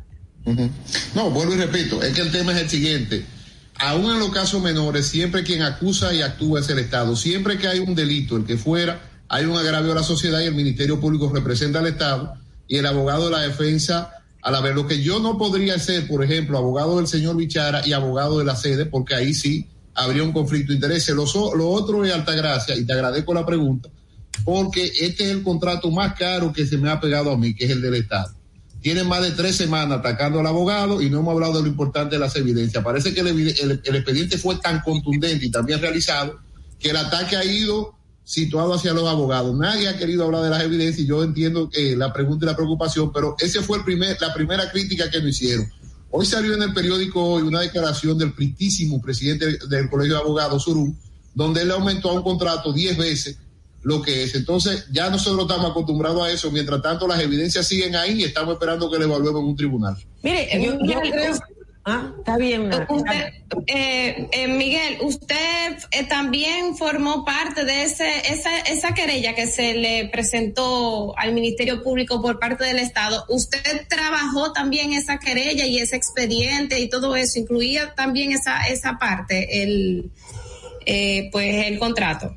Sí, nosotros tenemos ya más de ocho meses recabando evidencia. Primero se hizo una auditoría legal y cuando se hizo el levantamiento encontramos irregularidades que son lo que dan al traste con los 30 mil millones que perdieron la sede por culpa de venta al señor Maxi Montilla y con irregularidades que nosotros hemos considerado burdas y que están todas evidenciadas en el expediente.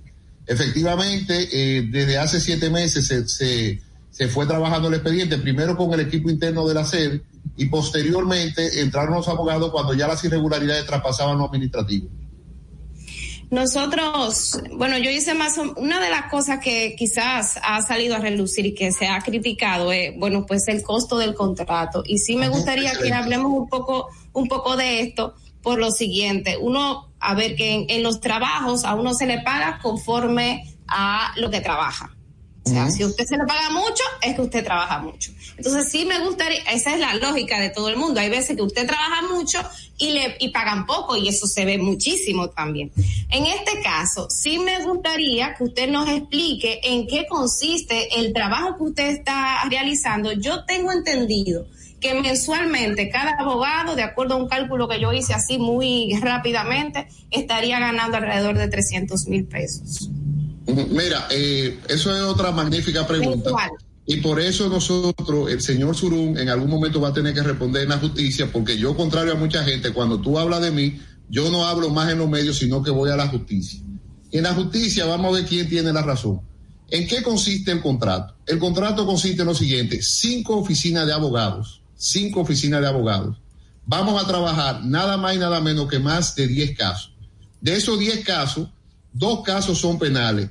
Está el caso del señor Maxi Montilla por un lado y está el caso del señor Alexi Medina por el otro, que como la Procuraduría, que es la que dirige la acción, ya decidió que son separados, nosotros vamos a participar, o sea, nosotros vamos a llevar dos procesos penales, el de Alexi Montilla y el de Maxi Montilla. Adicionalmente, nosotros estamos haciendo acciones que normalmente el Estado no hace, como son cancelaciones de registro de proveedores, como son inhabilitaciones. Y todos esos procesos administrativos se va a cobrar cada oficina de abogados 325 mil dólares fijo. 325 mil dólares son 20 millones de pesos. Quiere decir que cada proceso penal está saliendo al Estado como en 7 millones de pesos. Y estamos hablando de procesos que pueden durar 5, 4, 6 años. Ahora, una vez que se termina el proceso, ahí es que está, eh, digamos, la equivocación del señor Surún, porque en la justicia yo voy a utilizar otro término.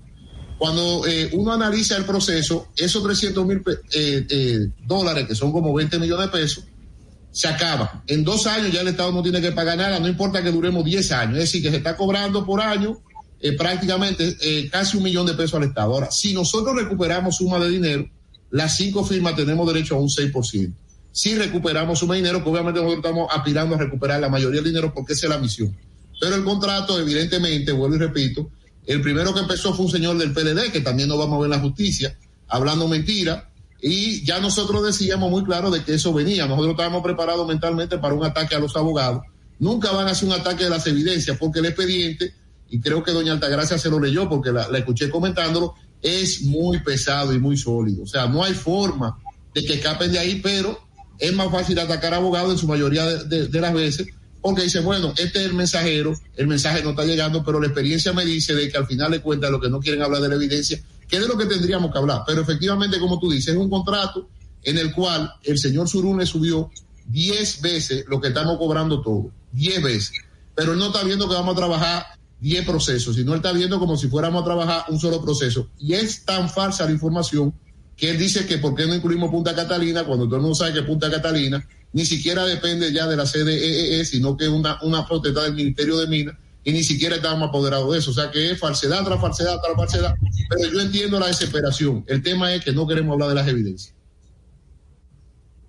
Mire, en, ese, en esa evidencia hay una cosa que a mí me llamó particularmente la atención. El Ministerio Público, cuando hace todo su, su trabajo y, y, hace un, prepara un expediente representando al Estado, lo podemos ver en el caso Medusa, en las medidas de coerción, que es lo que el medio, los medios han tenido comunicación, eh, acceso, eh, en, en el caso Antipulpo, la mención del expresidente Danilo Medina mm, es casi, en esos casos no se menciona. En esta querella que se presentaron por parte del Estado hacia las EDE, se menciona a Danilo Medina de una forma eh, incluso más que algunos de los propios imputados.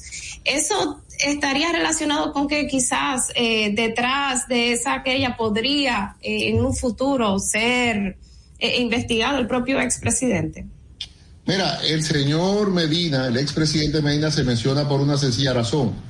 Hay cuatro personas relacionadas a él en el expediente. Cuatro personas, no estamos hablando de una sola persona. Está el señor Alexis Medina, otra vez, está el señor Maxi Montilla, está el, otro hermano del señor Montilla, que ahora no me acuerdo, está el señor de León, está la hermana del señor Montilla, que también es cuñada de Danilo Medina, es decir, cinco personas relacionadas al entorno del presidente Danilo Medina se encuentran en el expediente por su afinidad de cuñado, en unos casos por la, por la vía directa, porque estaba casado en el caso de León con su hermana. Y los señores Montilla obviamente son los hermanos de Candida Montilla, con lo cual era imposible no mencionar ese lazo porque de ahí nosotros eh, vamos a derivar consecuencias. Sin embargo, nosotros hemos dicho en varias ocasiones de que todo lo que se puso ahí es porque teníamos las evidencias y los documentos. Y nosotros no encontramos un memo del señor eh, eh, Medina dando una instrucción ahí, pero sí había que, que, que mencionar obviamente el vínculo. No había forma de evadirlo porque son cinco relacionados con él. Angeli tiene una pregunta. Sí, cómo no. Eh, No se escucha, Angeli. Eh, Angeli, no te estás escuchando. Sí, ya me escuchan. eh, Hay que vamos tener el micrófono ahora- apagado. Disculpe. Por cierto, los contratos, como yo creo mucho en la transparencia, yo lo voy a colgar en la página web de mi oficina tan pronto lo revelen la sede, porque eran contratos inclusive que eran secretos, porque lo que se estaba investigando son personas que incluso están adentro de la sede. Hay algunos abogados externos que también van a aparecer en el expediente, que todavía siguen contratados por la sede. Y hay un sinnúmero de personajes que están ahí, por eso no se hizo público, pero se cumplió también con el proceso de compra y contratación. Nosotros estamos muy tranquilos. Es bueno saber que usted tiene el tema de la, de la transparencia bien presente. Mire, la pregunta que yo quiero hacerle es la siguiente. Se ha demostrado en los casos de corrupción que ha eh, denunciado el Ministerio Público, que están llevando ahora mismo a los tribunales, que ha habido una captura del Estado donde las cosas funcionaban incluso, incluso transinstitucionalmente. Si usted descubre que el, que el acusado al que usted está defendiendo en contra del Estado, en un lado, tiene que ver con el otro caso donde usted está apoyando al Estado, ¿usted le daría paso a la deontología política y renunciaría a uno de los dos casos? Obviamente, es que al momento que aparezca un conflicto de interés hay que renunciar, no hay duda. Pero antes de que es uno bueno tome un saberlo. caso, hace un proceso de debida diligencia y ve si hay conflicto de interés. Y en este caso no verificamos ningún conflicto de interés. O sea, por ejemplo, para que se haga una idea, yo tengo varios casos en el cual la DGI acusa a mi cliente. No tiene que ver nada con la. Es que siempre que el Estado acciona en justicia o aduana o DGI o cualquier institución, es el Estado que actúa. Aún el Ministerio Público sigue siendo el Estado. Valerio, esta es una pregunta quizás un poquito más personal. ¿Y cómo usted se prepara para tantos expedientes que son tan pesados? O sea, el caso de Brecht, este caso de las EDES, es mucho trabajo. ¿Cómo usted trabaja pues todas estas estrategias eh, de, de defensa? Mira, eh, durante, lo he dicho varias veces, durante cinco años yo fui profesor a tiempo completo de la Escuela del Ministerio Público. Y ahí hay algo que se llama teoría del caso. Una vez que tú evalúas un caso y haces la teoría, la narrativa del caso, en los hechos, en la prueba y en lo jurídico, efectivamente tú puedes manejar múltiples casos. Para que te, haga, eh, te hagas una idea, un fiscal de línea, como no le puede ser un fiscal de primer grado, te maneja 500 casos y 400 casos. Porque hay una teoría del caso. O sea, no so- en la mayoría de estos casos son métodos de trabajo. Y otro tema es que en mi oficina obviamente no estoy yo solo, habemos más de siete, ocho personas que trabajan conmigo. Yo soy la cara visible porque voy al estrado, voy a los medios, pero atrás de mí siempre hay un equipo. Una pregunta también, eh, señor Valerio. Eh, se dice que eh, esos cinco abogados tienen, eh, tienen en común que son profesores de la misma universidad. ¿Es un Sí. coro de abogados? No, un coro de abogados no. Hay gente que no son de la universidad, no. Sí le quiero decir que el doctor Ramón Núñez. Porque el ese coro tiene mucha suerte. No, no, no, director. Bueno, es que suerte relativo. Si usted ve los montos de los contratos, que yo lo voy a publicar y lo vamos a analizar y lo quiero analizar a fondo. Cuando usted ve ese contrato contra otro contrato que uno firma normalmente, se da cuenta de que el contrato está por debajo del límite, ni siquiera en el límite. Se están cobrando por cada caso como 5 millones de pesos, lo que una locura. O sea, en términos reales, es más trabajo que cosa. Ahora, veo una pregunta interesante en el chat. ¿Se puede contestar el chat también? Sí, Remo, Remo Javier pregunta que Sí. por qué se, darle el 6% de todos los recuperados si ya le han pagado. Sí, por favor responde esa pregunta. Sí, porque el trabajo de un abogado base tiene un costo. O sea, el tiempo que uno dedica. Mira, nosotros manejamos más de 800 operaciones. Más de 800 operaciones. Estamos hablando de un expediente de más de 40 mil pruebas y efectivamente es el costo del tiempo que uno dura ahí. Ahora, una vez que uno logre el resultado, tiene derecho a un bono de éxito que en la ley hasta un 30%. Nosotros estamos cobrando un 6% que está por debajo inclusive del parámetro de la comisión de recuperaciones que designó el presidente de la República y estamos manejando un caso en un sector muy tecnificado. O sea, nosotros estamos cobrando lo mismo y exactamente un 6%, o sea, estamos cobrando por debajo. Yo, yo, yo estoy absolutamente de acuerdo en que se contraten abogados privados eh, para estos casos, porque entiendo que el Ministerio Público debe estar asfixiado con todos los otros casos que tiene y en este caso los abogados complementan un proceso de investigación que aunque usted diga que un fiscal puede tener 500 casos, yo creo que es difícil. lo tiene, lo que pasa, Altagracia, es que estos son casos, como ustedes dicen, grandes, pero la mayoría del día son casos pequeños lo que uno maneja, aún en su oficina. Cuando digo casos, no es que van a tener 500 casos de estos, se, se explotaría. Eh, Usted tiene la razón. O sea, yo, yo entiendo que ustedes en este caso van a hacer, van a hacer y van a facilitar el trabajo del Ministerio Público porque tienen un proceso de investigación individual para la presentación de la querella. Eso no genera, porque yo no sé nada de derecho, yo soy una lega, no puede generar en algún momento algún tipo de fricción con el trabajo ya realizado por el Ministerio Público o en este caso es diferente. No, al contrario, nosotros somos auxiliares del Ministerio Público, lo hemos dicho varias veces. Él es el titular de la acción pública. Nosotros lo que pasó fue lo siguiente, Altagracia. En el mes de mayo, y eso por eso es bueno referirnos a las evidencias, al Estado Dominicano se le canceló un préstamo que era un financiamiento para el programa de reducción de, de apagones por, par, por parte del Banco Europeo de Inversiones. ¿Sabe qué decía el banco? Que nadie había accionado en República Dominicana y que iban a cancelar otro préstamo. La magistrada Jenny Berenice, al ver el ahorro del Estado al comprarle directamente a Clara, que supuestamente era había el señor Máximo Montilla, de más de 1.200 millones de pesos, llamó al señor Astacio. ¿Qué dijo el señor Astacio? No, yo creo que ya con esto del Banco Europeo, más este ahorro, nosotros tenemos que poner la querella porque efectivamente el Código Procesal Penal a él lo obliga a interponer la querella. Y lo digo porque hay muchos funcionarios que pueden estar tapando personas. Y el que tape se hace cómplice. Y eso fue la asesoría que le dimos al señor Astacio. Mire, las irregularidades que encontramos aquí sobrepasan ya lo administrativo. Aquí hay irregularidades de índole penal. Y como bien usted dice, no solamente que somos auxiliar del Ministerio Público, sino que el titular de la acción pública es el Ministerio Público.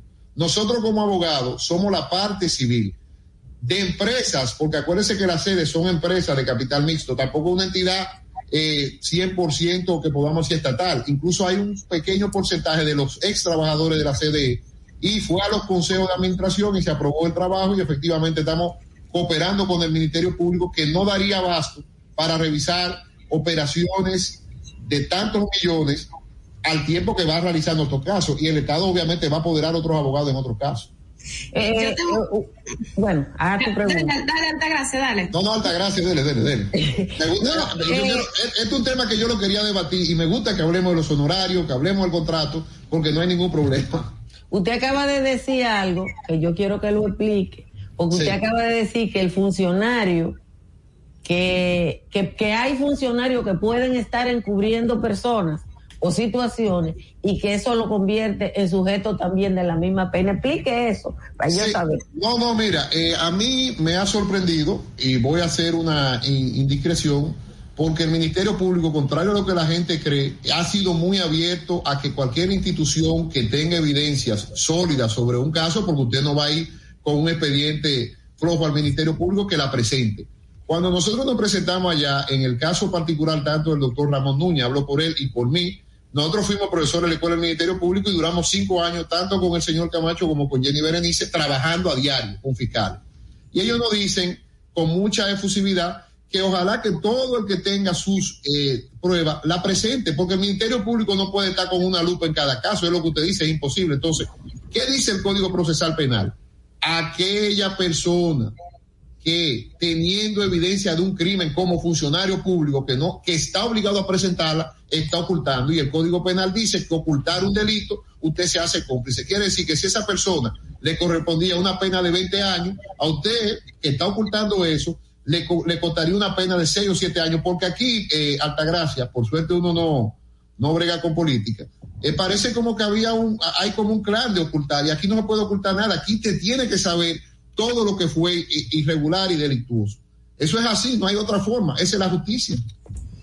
Yo tengo una, una pregunta un poco relacionado con este caso de Odebrecht y con la información que dio, que se dio a conocer en estos días sobre Miguel José de Moya, que él, en, en el interrogatorio que se hizo, hay dos cosas eh, eh, que me llaman la atención que quiere, que quiero que usted me responda. Primero dice que el, el- la parte acusada, incluyéndose a, a Víctor Díaz Rúa, Sí. estaba haciendo, estaba como preparando una, o sea, tenía como una especie de estrategia de comunicación que implicaba pues hablar en los medios, eh, eh, atacar mediática, mediáticamente al Ministerio Público.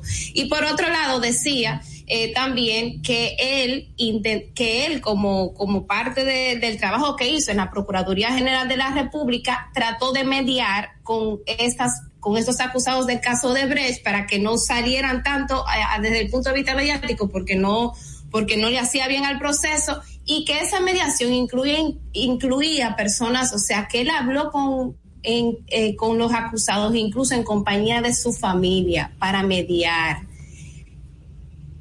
Primero, es cierto que, la estrategia quizás de, Díaz Rúas y de parte de los acusados implicó atacar mediáticamente al Ministerio Público y por otro lado, realmente, ¿cuál fue ese papel de mediador que ejecutó ese acusado?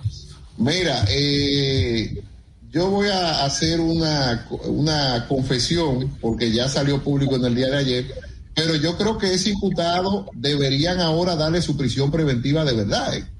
Porque le mintió al Ministerio Público. Pero además de que le mintió al Ministerio Público, póngase en la lógica de que una persona supuestamente va a mediar con usted en una defensa. Eso de por sí una vulneración a los derechos fundamentales. O sea, que el señor Moya venga a mediar el qué, cuando evidentemente aquí había dos bandos peleando. Y en el caso del ingeniero Víctor Díaz Rúa, el enfrentamiento fue atroz, o sea, atroz que se ha ido más allá de lo de un proceso. ¿Qué fue lo que ocurrió? Que el señor Moya fue a amenazar al ingeniero Víctor Díaz Rúa y le dijo que no podía defenderse y que no se podía mencionar al ex procurador Jean Alain Rodríguez durante una semana. Y ante esa situación, el ingeniero Víctor Díaz Rúa lo que le dijo a los abogados fue que con más fe atacáramos y que se siga el pleito. Entonces, de mediar no hubo nada, lo que sí hubo fue una amenaza que me lo comentó el señor Díaz Rúa y yo efectivamente no tengo por qué no creerlo. ¿Y O sea, dónde fue esa amenaza? ¿Dónde fue, eh, o sea, en qué escenario? Si era verdad que estaba la familia, o sea, porque él dice, él Hay describe. eso. varios, hay, hubieron varias reuniones. Una de esas reuniones fueron efectivamente en mi oficina y yo ahí fue que le dije al ingeniero Víctor Díaz Rúa, prácticamente me salí y le dije yo, mire, hable usted eso porque lo que le está diciendo usted es que prácticamente se ponga un grillete y se mete en la cárcel. Y ahí vi que el ingeniero Víctor Díaz Rúa, por cierto, se enojó y en un momento tuve que agarrarle la mano. ¿Agarrarle la mano? Agarrarle la mano porque iba a haber un conato de violencia. Precisamente en esta oficina que usted está viendo, iba a haber un conato de violencia. Porque, Altagracia, si a ti yo te digo algo y que te diga también encima de que te estoy diciendo y atacándote, que no te defienda, ¿cuál va a ser tu reacción? Eh, ese, eh, eh, ¿hay alguna otra expresión de, de lo que el señor Moya ha dicho que es, que a él lo contrataron para un show mediático? Eh, aparentemente, eh, eh, el show tenía que ser de, un mismo lado, o sea, solo del lado de ellos. ¿Usted tiene constancia de alguna otra acción para ese show mediático que no sea el, el que no se defendiera? Mira, yo, bueno, hay una que tú y yo la vivimos conjuntamente y lo, eh, fue público porque inclusive fui a tu programa en aquel entonces y hablamos de dos eh, situaciones. Vamos a poner la palabra nueva, que es la que dice el señor Moya, las crisis. Porque estamos solucionando una crisis que yo no sé exactamente qué es una crisis, pero él está solucionando una crisis. Fue el tema este de las mujeres de San Pedro que denunció la periodista Difeble y que yo en aquel momento fui muy duro con la Procuraduría diciendo que en materia de violencia de género no hay acuerdo. Creo que tú te acuerdas Sí, perfectamente. sí, sí, la, la, la joven que fue asesinada por el empresario de los muebles.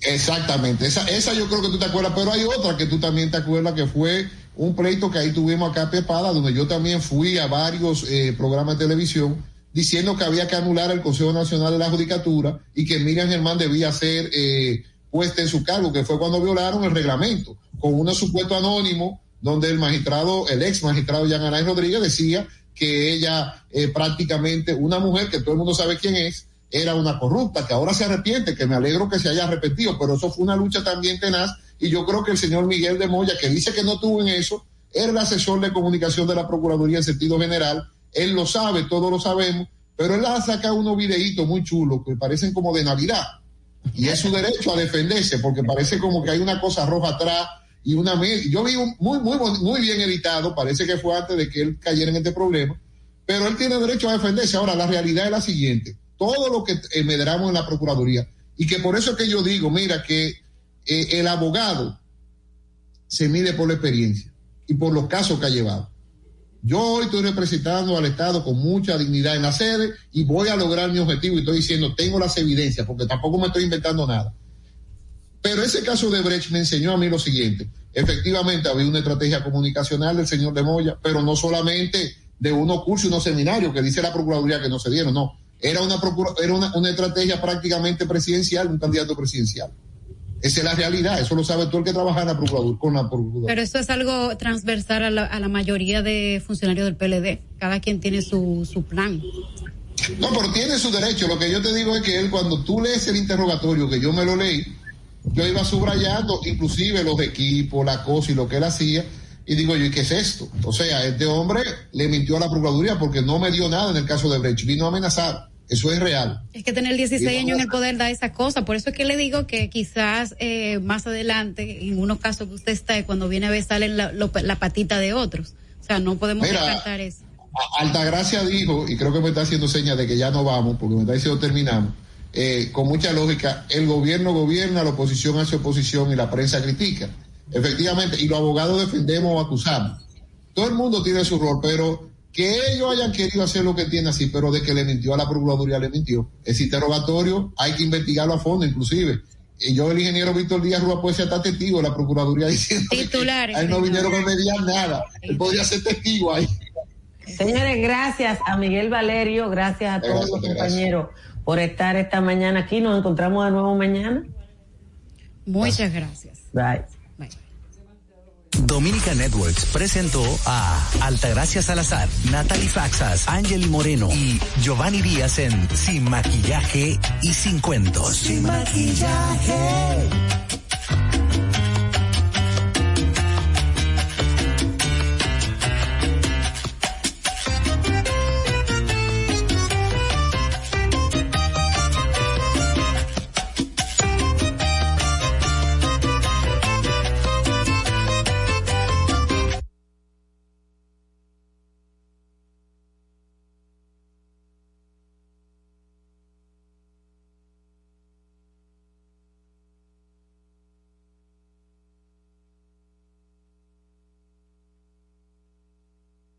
Two and trading jackets, laughing about how small it looks on you.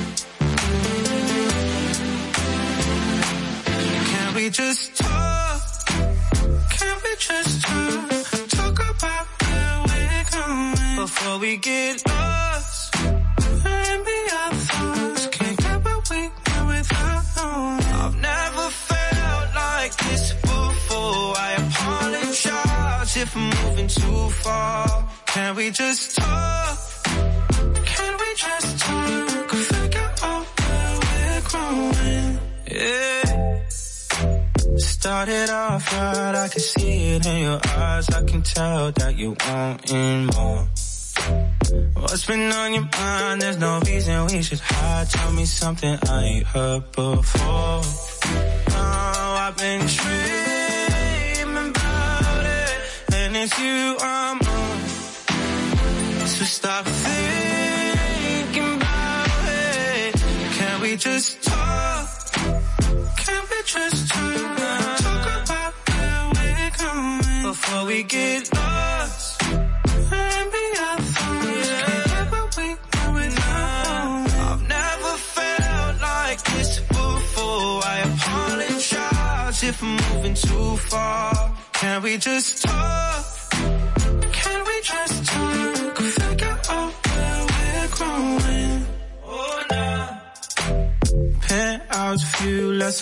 was in the room, I make sure I leave the door unlocked. Now I'm on the way, I swear I won't be late, I'll be there by five o'clock. Oh, you've been dreaming about it, and I'm what you want. So stop thinking about it, can we just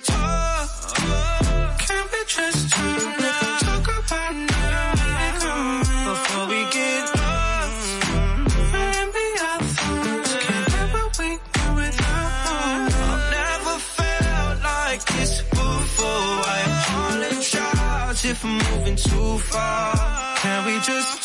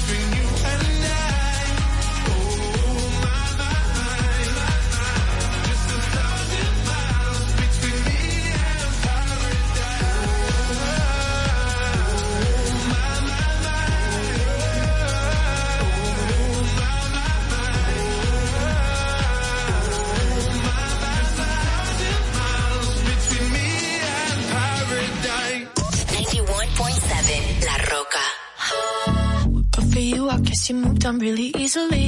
You found a new girl and it only took a couple weeks. Remember when you said that you wanted to give me the world? Good for you, I guess that you've been working on yourself. I guess the therapist I found for you, she really helped. Now you can be a better man for your brand new girl.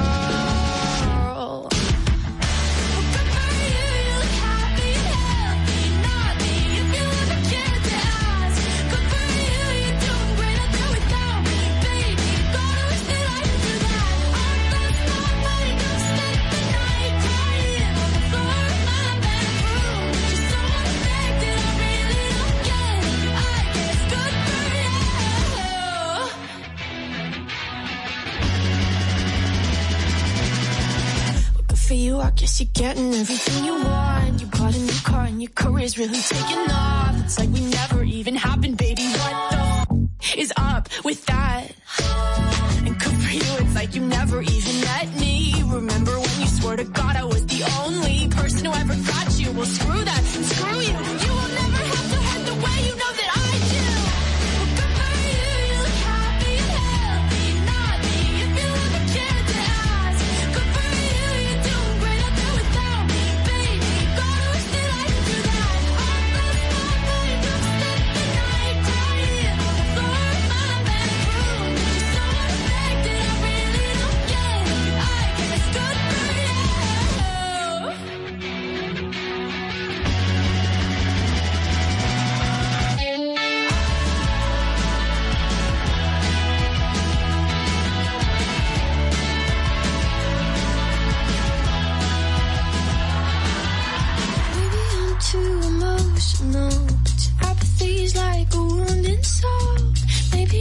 to emerge.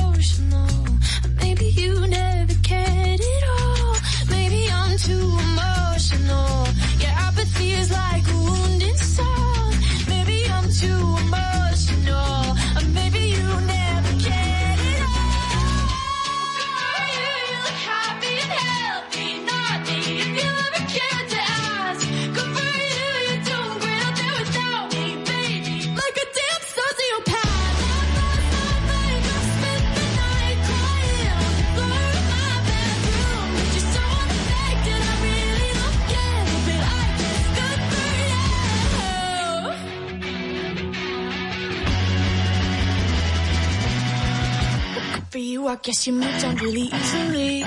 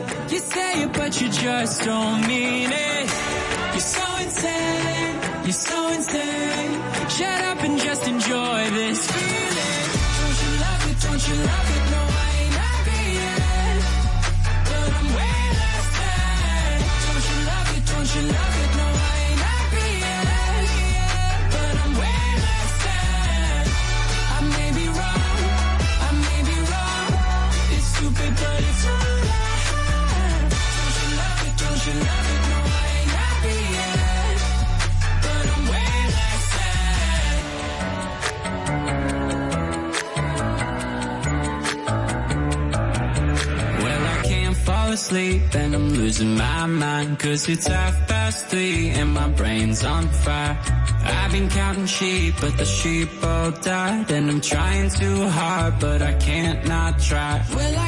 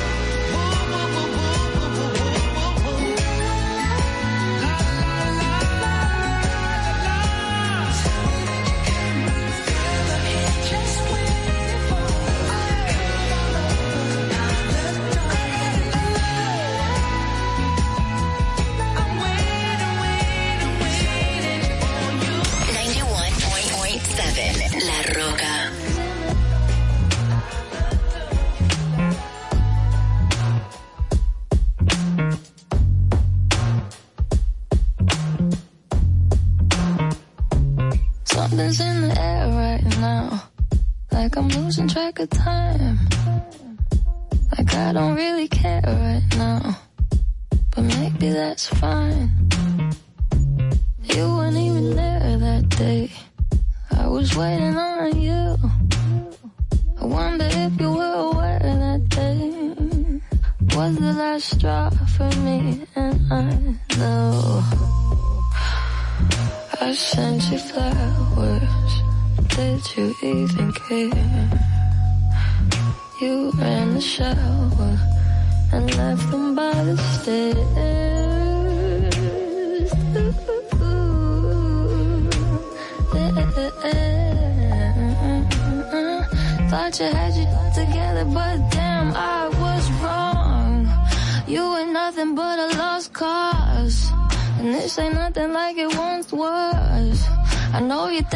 such an outlaw, but you got no job. You ain't nothing but a lost cause. And this ain't nothing like it once was. I know you think it's such an outlaw but you got no doubt. I used to think you were shy, but maybe you just had nothing on your mind. Maybe you were thinking about yourself all the time. Used to wish you were mine, but that was way before I realized someone like you would always be so easy to find so easy.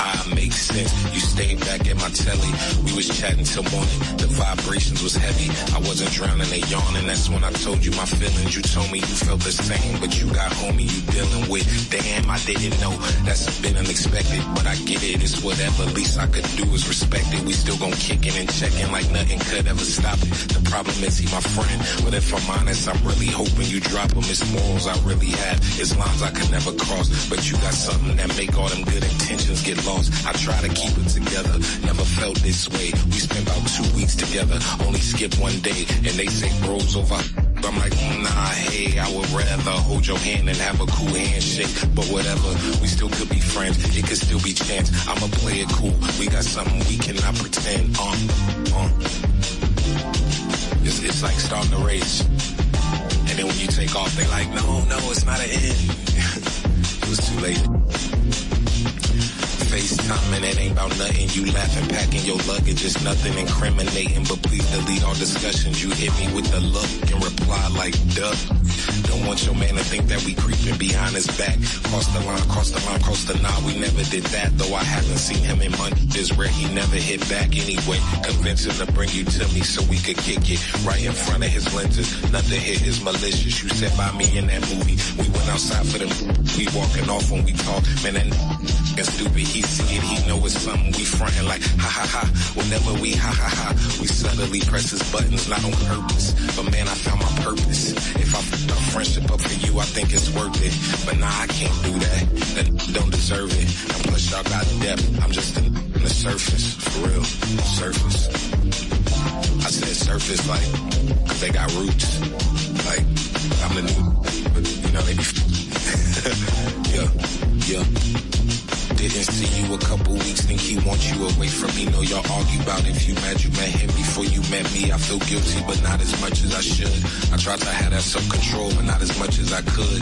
I've been down for days, you in my city, and I can't see your face. I can't eat, knowing you with him and not at my place. I've never been jealous of another man, especially when I have everything I want at hand, except you.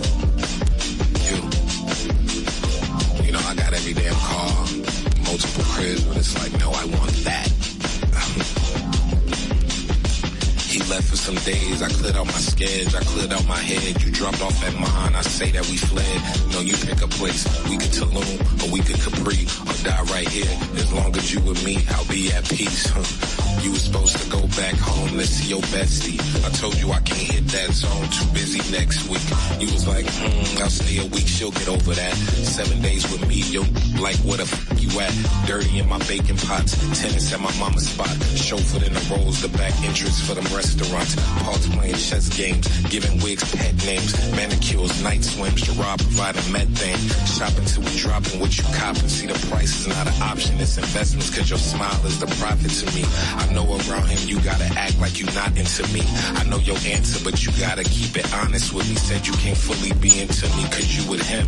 Then why the f- when we link it's like he doesn't exist? Now y'all know that we friends, but we both aware that it's more. Everything I got, if you say the word, then it's yours. The only thing I'm missing in life, I know you could be it. And everyone around me that care about me could see it. I could f- a trillion f- every country I done been in, men or women, it don't matter. If I seen them, then I had them. But with you, it's a feeling cause we twinning and we matching. You stayed in the car when I went on date with that actress. Whole time I'm eating, I couldn't wait to get back in the back of the car with you and talk about who we are. You told me when you with me, it's like heroin. Told me that your confidence went up since we befriending and told me that you didn't want to hurt him while we doing this. Told me this awkward situation and you just want to be through with it. Told me every time you not with him, it started problems and told me every time you not with me, you always ponder what type of sweater I'm wearing, what music have I been finding, girl. You know that I'm a player whenever that's what we bonded over. You said you told him the truth and you never lied. Now he looking at you with the eyes. We never crossed the line, but he got every right to be a little pissed off. He hit you up, y'all got an argument. He got hit off. My energy like get lost. Your energy just won't peace. I couldn't even tell you his energy cause he don't speak. He ain't even call you his until he see me make you smile and threaten it. I'm in the wrong, no. I picked you up, your energy off. Your lips really dry, something is off. You ask if I got her, I ask if you got her. We tripping our words, nobody is lying. Akuna Matata, we sat in the car and cried for an hour. My shirt looked like a shower head, got it. We called it off. I'll skip the details, but that night I seen hell. You was in the room I was paying for, I took three L's. No, I didn't sleep well. Woke up and my knees fell, they buckled to the ground, I cannot walk. I need Bill. Next day I'm driving around the city with no destination back up. Water in my eyes kept falling like Niagara. Bill right beside me, make I sure I didn't crash or do something heinous cause I'm emotionally jabbed up. Checked every box, I thought it was it. Felt like I got led on and pushed off a cliff. No, I'm in the wrong, that was a friend. No, that the energy we had never again will find it. You in the wrong, gotta remind you about the time that you slept, gotta rewind it all. Talking about our kinks, real cautious with the links. You don't do that type of when you in relationship and you a hundred with your mate. So don't go acting like no saint, cause it's a two-way street you knew what I was on. And while that out and gone, we was lounging in my home. I even let you meet my mama and y'all got along, but I take my L though, it's not fun. You still got your and still had your fun. I can't even look at you and think about bad words. That's why I called and said we couldn't end this on bad terms. We straight like a bad perm. We'll always be good friends and laugh about it on the sandy beach while our back burns. Uh, this my perspective, this how I feel. I ain't fabricating nothing, I kept it real. I told you I love you and always will, and if he ever put his hands on you, promise I get him killed. True. True. True. True. Yeah. On God, I love that girl.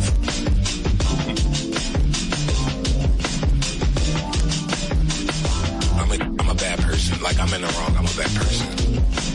I had no ill intentions though. Everybody got hurt. I got hurt. Situation. All the morals and power you have just vanish when a certain energy is near it. And those feelings got so much gravity and it's out of your control. It made me realize that those don't know what they're doing either. We're all just children. You know. Nobody's doing that. I thought I was bulletproof. She proved me wrong, man. I felt 200% with her. It's beautiful. I was able to feel. But it was, it was bad timing. And I'm not private with this side of my life because people are weirdos. And I just try to keep anyone I care about in the shadows safe commentary and the spotlight and thoughts because it's just a story for the people outside of it. But I guess it's just another chapter in the book. Hit music all day. All the hit music. Let me hear ya. 91.7 La Roca. Put your loving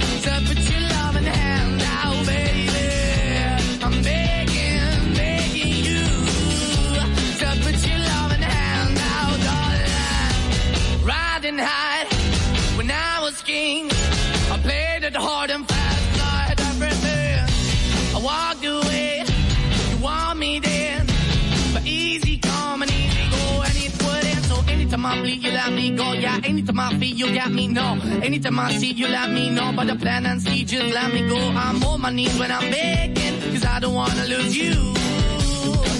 Hey, yeah, ra-da-da-da, cause I'm begging, begging you. Uh, Put your love in the hand out, baby. I'm begging, begging you. Uh, Put your love in the hand out, darling. I need you to understand. Man. The kind of man you want in the end. Only then can I begin to live again. An empty shell I used to be. The shadow all my life was hanging over me. A broken man that I don't know. Won't even stand, that never stands to be my soul. Why we're chilling, why we're chasing, why the bottom, why the basement, why we got good, she don't embrace it. Why the feel for the need to replace me? The wrong way, trying to good. I went up in a feature town where we could be at. Like a heart in a bad way, shit. You can give it away, you have, and you take the bait. But I keep walking on, keep moving the door, keep open for, that the door is yours, keep also home. Cause I don't wanna live in a broken home, girl, I'm begging. Yeah, Yeah, yeah, I'm begging, begging you.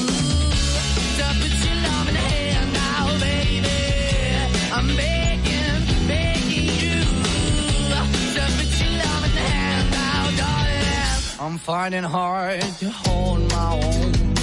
Just can't make it all alone. I'm holding on, I can't fall back. I'm just a call, but to make the. I'm begging, begging you. Put your loving hand out, baby. I'm begging, begging you to put your loving hand out,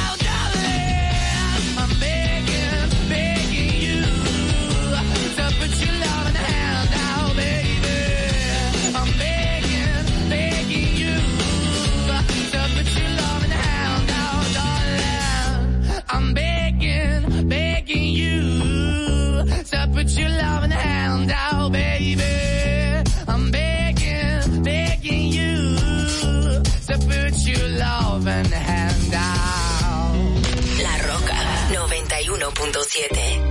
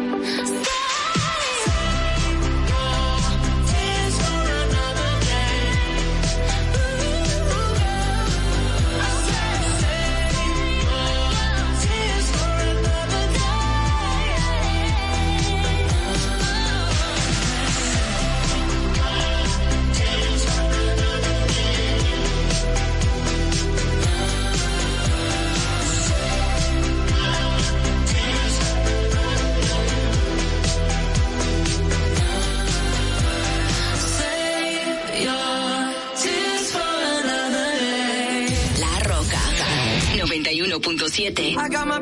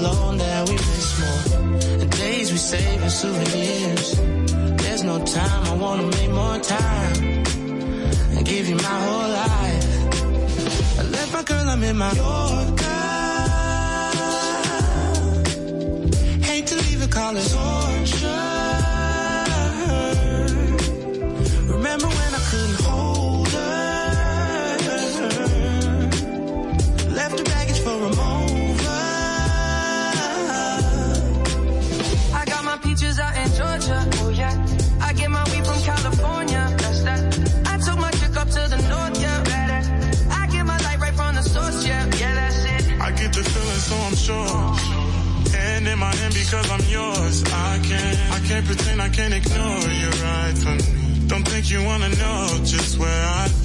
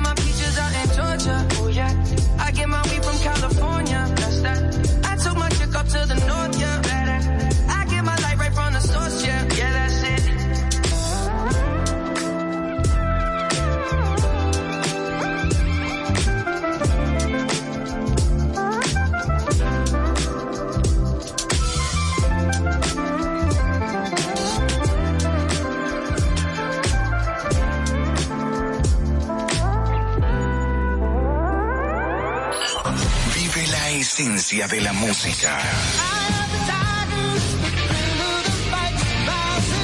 Recuerdos.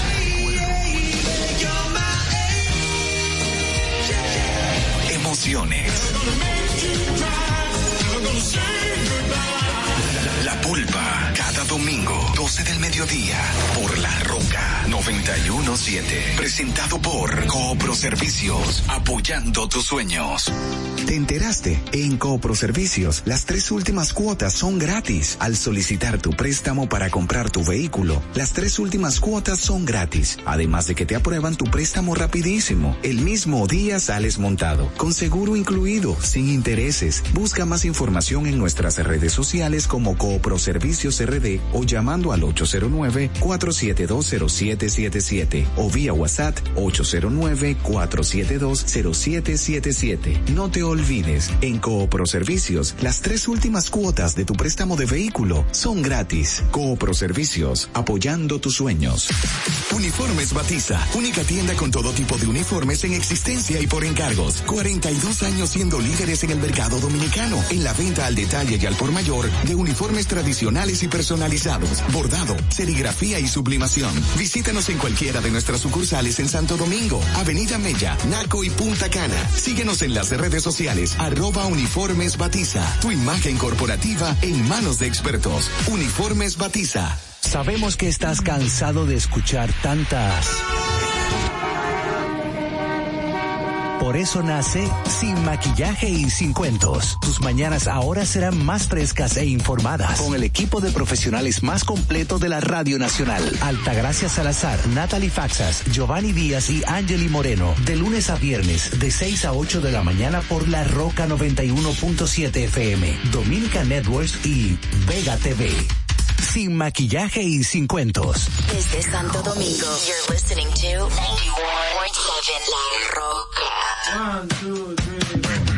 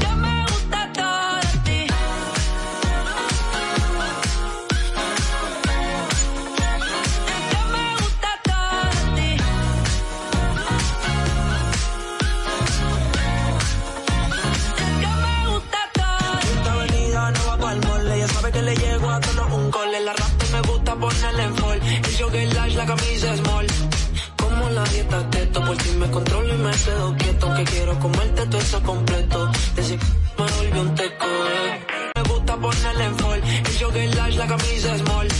Como la dieta keto, por ti me controlo y me quedo quieto. Que quiero comerte todo eso completo. Desde me volvió un teco, eh. Como la dieta keto, por ti me controlo y me quedo quieto. Que quiero comerte todo eso completo. Desde me volvió un teco, eh. Me quedo quieto, que quiero comerte todo eso completo. Desde